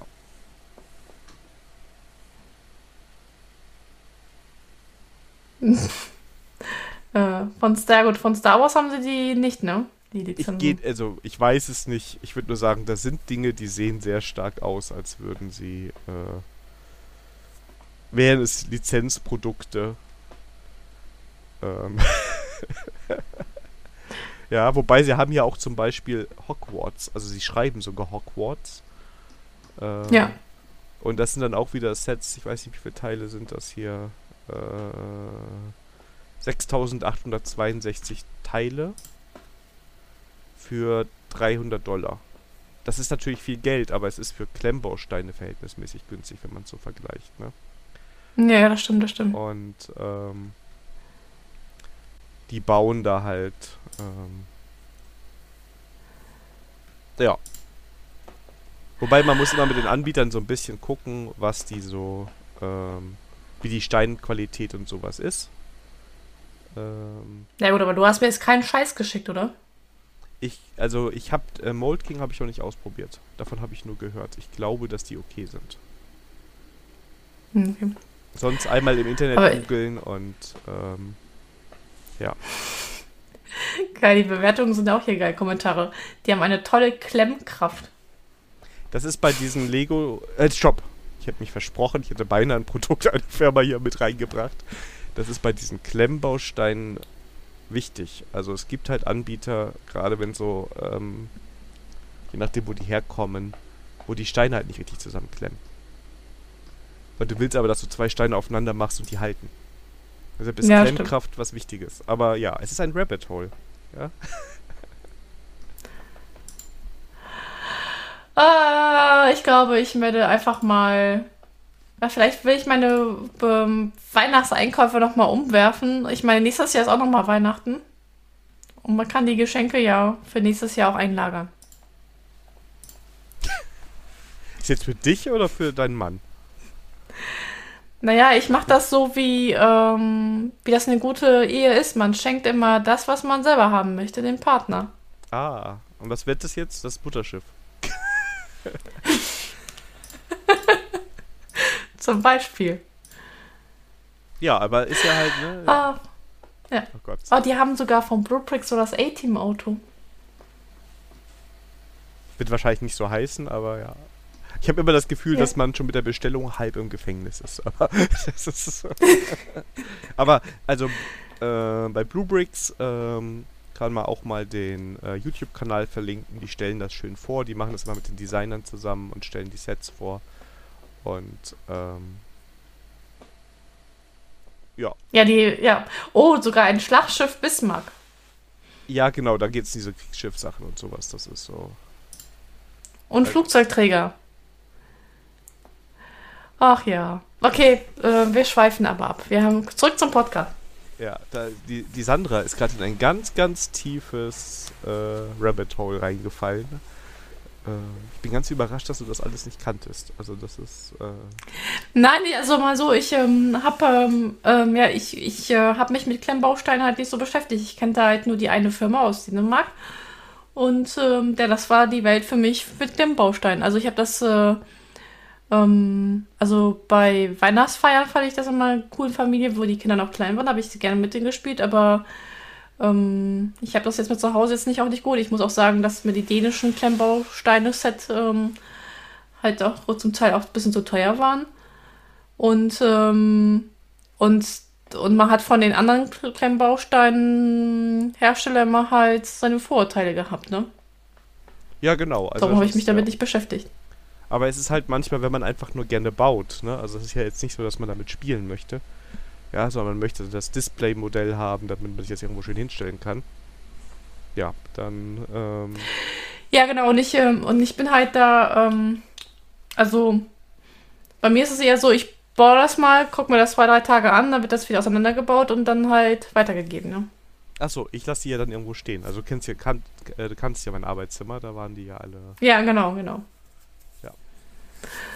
Und von daher, ähm, ja, also ja, das ist halt ähm, ähm, einfach eine andere. Äh, äh, ich meine auch mit dem Puzzle. Ich puzzle auch total gerne, aber wenn ich das Puzzle mal fertig habe, dann kommst du halt auch in die Ebay-Kiste und geht's weiter. Achso, ja, gut, das kann auch mal nicht. Ich meine, hier bei den Sets kann man sich halt überlegen, wenn du jetzt sagst, boah, ich bin voll der Galactica-Fan und das Schiff sieht so ähnlich aus. Ich ja, ich finde es halt, äh, ich finde es halt geil zu bauen, ne? aber ich weiß jetzt nicht, ob ich mir das jetzt unbedingt äh, irgendwo hinstellen würde, ne? Ja, das ist ja auch, ja, kann ich verstehen. Also, das ist eher das, ähm, was mich da so ein bisschen äh, abhält. Aber die haben schon geile Sets hier. Ah. Du musst später mal ein bisschen gucken, welche Teile, die, also Bluebricks verwendet von verschiedenen Herstellern die Teile.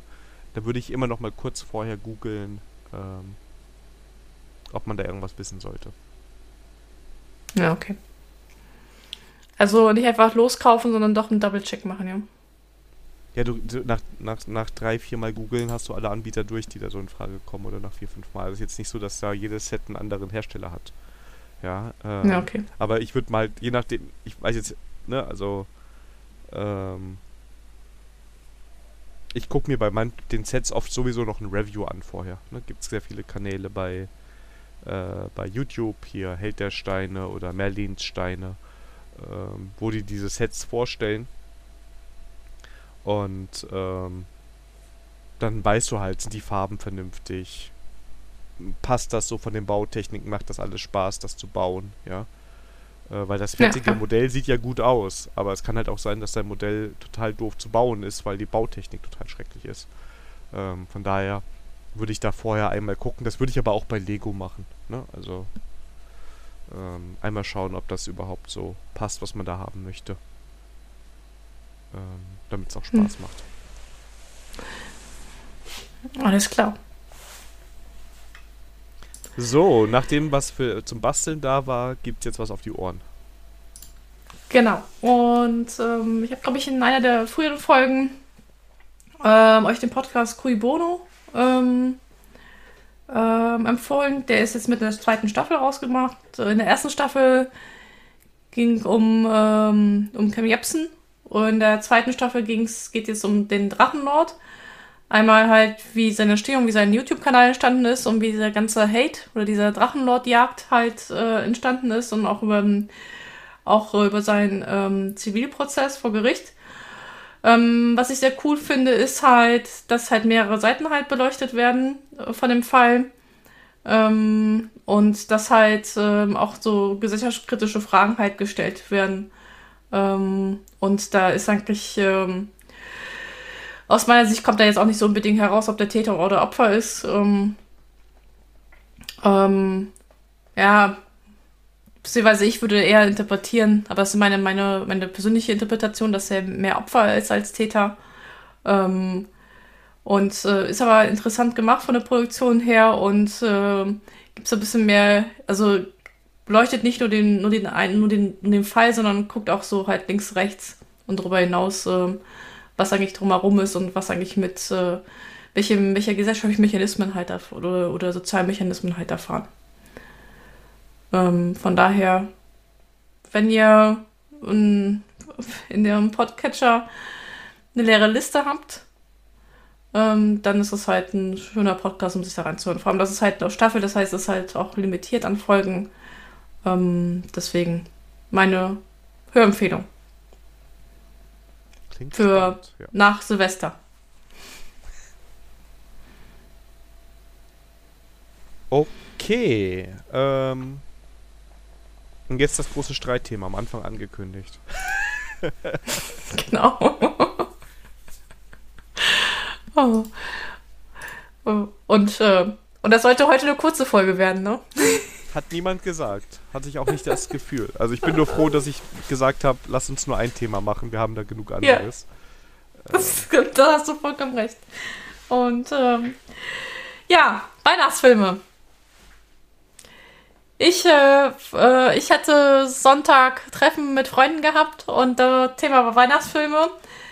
So bei manchen Klassikern waren wir alle, ähm, alle, alle derselben Meinung, was Weihnachtsfilme sind. Doch dann äh, wurde hinaus, äh, wo, dann kam ein großes Streitthema. Und dann dachte ich mal, also ich müsste mal mit Daniel mal im Podcast so, so um die Weihnachtszeit herum, also jetzt äh, mal diskutieren. Ja, was sind, was, was sind deine klassische Weihnachtsfilme? Klassische Weihnachten, also jetzt antworte ich mal nicht mit dem gehässig lustigen, nerdigen. Für mich ist also Filme, die ich an Weihnachten gucken will, gibt es einen, das ist der kleine Lord.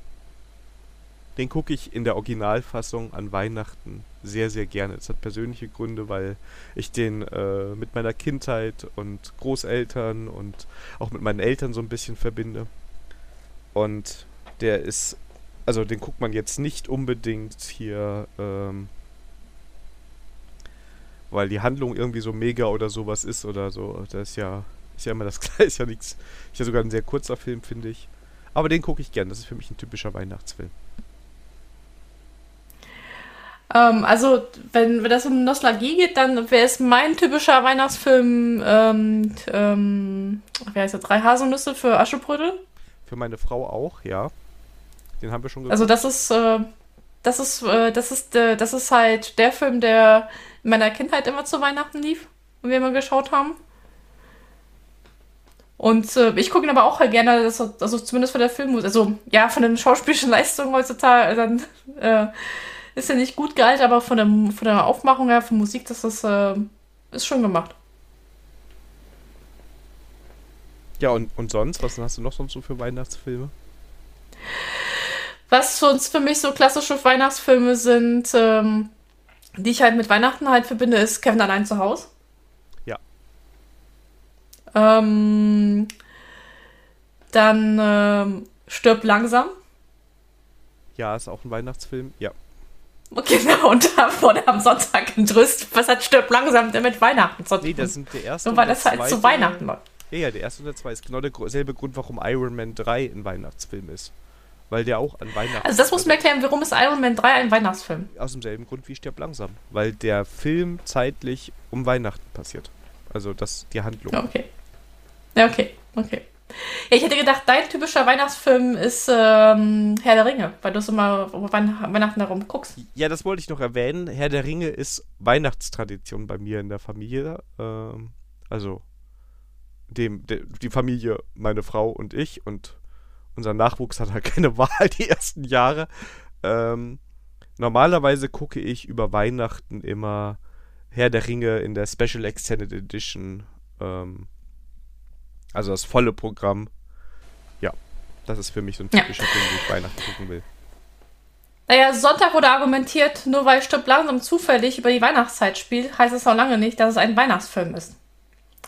Und dann, dann ist nämlich ein, der Streit ausgebrochen, weil ähm, die Person nämlich tatsächlich lieber als für mir verkaufen wollte als Weihnachtsfilm. Und da habe ich dir gesagt, ja, ja, aber das kann ich auch argumentieren, nur weil der Film zufällig über um die Weihnachtszeit rumspielt ist es nicht unbedingt ein Weihnachtsfilm. Das sehe ich genauso. Also es ist halt einfach, also Herr der Ringe, gut, man könnte argumentieren, dass ein weißer, so ein Typ mit einem langen weißen Bart, der eine wichtige Rolle spielt, aber es ist nicht der Weihnachtsmann, ja. ähm, Wobei er ist mit so kleinen Wichten unterwegs, die seine Wichtel sei. Äh, egal, also das hat ja auch nichts mit. Es sind ja einfach Filme, die man emotional, also die man entweder gerne guckt zu der Zeit. Ich kenne auch viele Leute, die gucken sich an Weihnachten oder in der Adventszeit äh, das Marvel Cinematic Universe immer nochmal komplett an. Was auch von Jahr zu Jahr schwerer wird, aber ne? Kann man ja auch machen. Ja. Wenn man das einfach gern zu dieser Zeit macht, weil man die Filme gern zu der Zeit guckt, finde ich das okay. Und ich würde jetzt auch nicht stirb langsam gucken, oder auch, aber auch tatsächlich Liebe würde ich auch nicht gucken, um irgendwie in Weihnachtsstimmung zu bekommen. Dafür habe ich dann den kleinen Lord oder hier Aschenbrösel, drei Haselnüsse oder drei Haselnüsse für Aschenbrösel heißt das, ne? Ja, genau. Ähm, solche Filme, weil man damit irgendwie eine Kindheitserinnerung verbindet und das dann einfach schön ist, das zu gucken. Aber ja. Ja, auf jeden Fall, ja, interessant. Ja, lieber Zuhörer, wir würden auch uns interessieren, was sind eure Weihnachtsfilme? Oder was waren eure Weihnachtsfilme? Und äh, große Frage, stirb langsam, Iron Man 3, das sind das Weihnachtsfilme. Genau. Genau. Was kein, Iron, was kein Weihnachtsfilm ist, ist Iron Sky. Wer damit anfängt, kriegt hier Podcastverbot, ja. was denn, wenn die Leute damit eine emotionale Verbindung bei Weihnachten haben? ja, gut. Wenn mir das jemand. Ja, gut, das darf natürlich jeder. Aber jeder Jack ist anders. Das stimmt, ja. Also, ich bitte hier ein bisschen mit Toleranz, ne? Ja, manchmal frage ich mich, ob ich da auch tolerant sein muss, aber ja. alles gut, alles gerne. gut. Ich mag ja alle Hörer, auch die, die. Ich mag ja sogar die Sandra, obwohl die Iron Sky mag, ja. ja, ist halt ein. Halt ein, halt ein bescheuerter Film, den man gerne guckt. Den du gerne guckst, ja. ja. Ach, sehr ja. schön. Ja. Wir haben es geschafft. Ja gut, ich gucke ja auch gerne Walking Dead, so ist das ja nicht, ne? Ja, das ja Axel hat drei Kreuze gemacht, wo ich gesagt habe, dass Walking Dead jetzt vorbei ist. Ja, da kommen ja irgendwelche Spin-offs noch und wer weiß was alles. Ja, habe ich auch schon gesagt und äh. oh. Ja gut, egal. So, liebe Freunde der Nacht. Ähm, wenn ihr diese Folge hört, habt ihr schon Weihnachten gehabt. Ich hoffe, ihr habt ein schönes Weihnachtsfest gehabt, keine Unfälle. Ähm, Baum steht noch, Haus ist nicht niedergebrannt. Ähm, wenn ihr die Folge hört, steht Silvester vor der Tür, hoffentlich. Daher ein Kommen gut ins neue Jahr. Und wir hoffen, dass wir euch nächstes Jahr wieder hören. Wir lesen. Also ihr uns, wenn wir euch hören. Ja, also ja. und wir von euch was lesen, so. Ja. Genau. Weihnachten, ähm, ja. Daniel, hat Spaß gemacht. Und ich ja. hoffe, wir sehen uns nächstes Jahr wieder. Wir sehen uns, wir hören uns. Von mir auch. Ich hoffe, ihr habt eine schöne Zeit gehabt jetzt zwischen den Jahren und auch an Weihnachten. Und so wie ihr es am liebsten habt, mit den Filmen, den ihr mögt. Ähm und ja, fürs neue Jahr nur das Beste. Wir freuen uns drauf. Ich freue mich drauf mit der Sandra. Ja, irgendwann werde ich sie noch bekehren, was vernünftige Softwareentwicklung und so angeht. Und ihr seid live dabei. Ähm, nein, ich freue mich da immer gerne. Das macht jedes Mal Spaß. Und auch wenn wir nah dran sind, es wird nicht die letzte, längste Folge des Jahres. Gut, Außer, dass du noch schneiden musst. Ja, aber nee, ja, weil sonst müssten wir jetzt noch äh, sieben Minuten oder acht Minuten dranhängen. Und, nein, nein, nein, nein, nein, nein. Nee, wir müssen das nicht künstlich verlängern. Okay, das. Ihr habt ihr aber gut durchgehalten. Jetzt wünschen wir euch nur das Beste. Denkt dran, wenn ihr Zeit habt zwischen den Jahren, gerne mal eine Bewertung irgendwo hinterlassen. Äh, wir freuen uns auch über jedes Feedback und jede Rückmeldung. Ähm, gerne bei Mastodon oder bei Twitter oder ihr kommt in unseren Discord vorbei. Ähm, oder per Brieftaube. Brieftaube. Kontaktformular sollte immer noch funktionieren als guter Ready for Review-Hörer dürft ihr es auch gerne mal für uns testen, ob es noch klappt. Und ähm, wir hatten ganz viel Spaß mit euch dieses Jahr. Es ist schön, der Podcast ist ein bisschen gewachsen und äh, gibt mehr Interaktion. Das macht uns dann umso mehr Spaß und äh, wir freuen uns auch, wenn es euch gefällt. Genau. Und von daher, bis dahin, macht's gut. Äh, wir sehen uns nächstes Jahr. Tschüss. Bis dahin. Tschüss.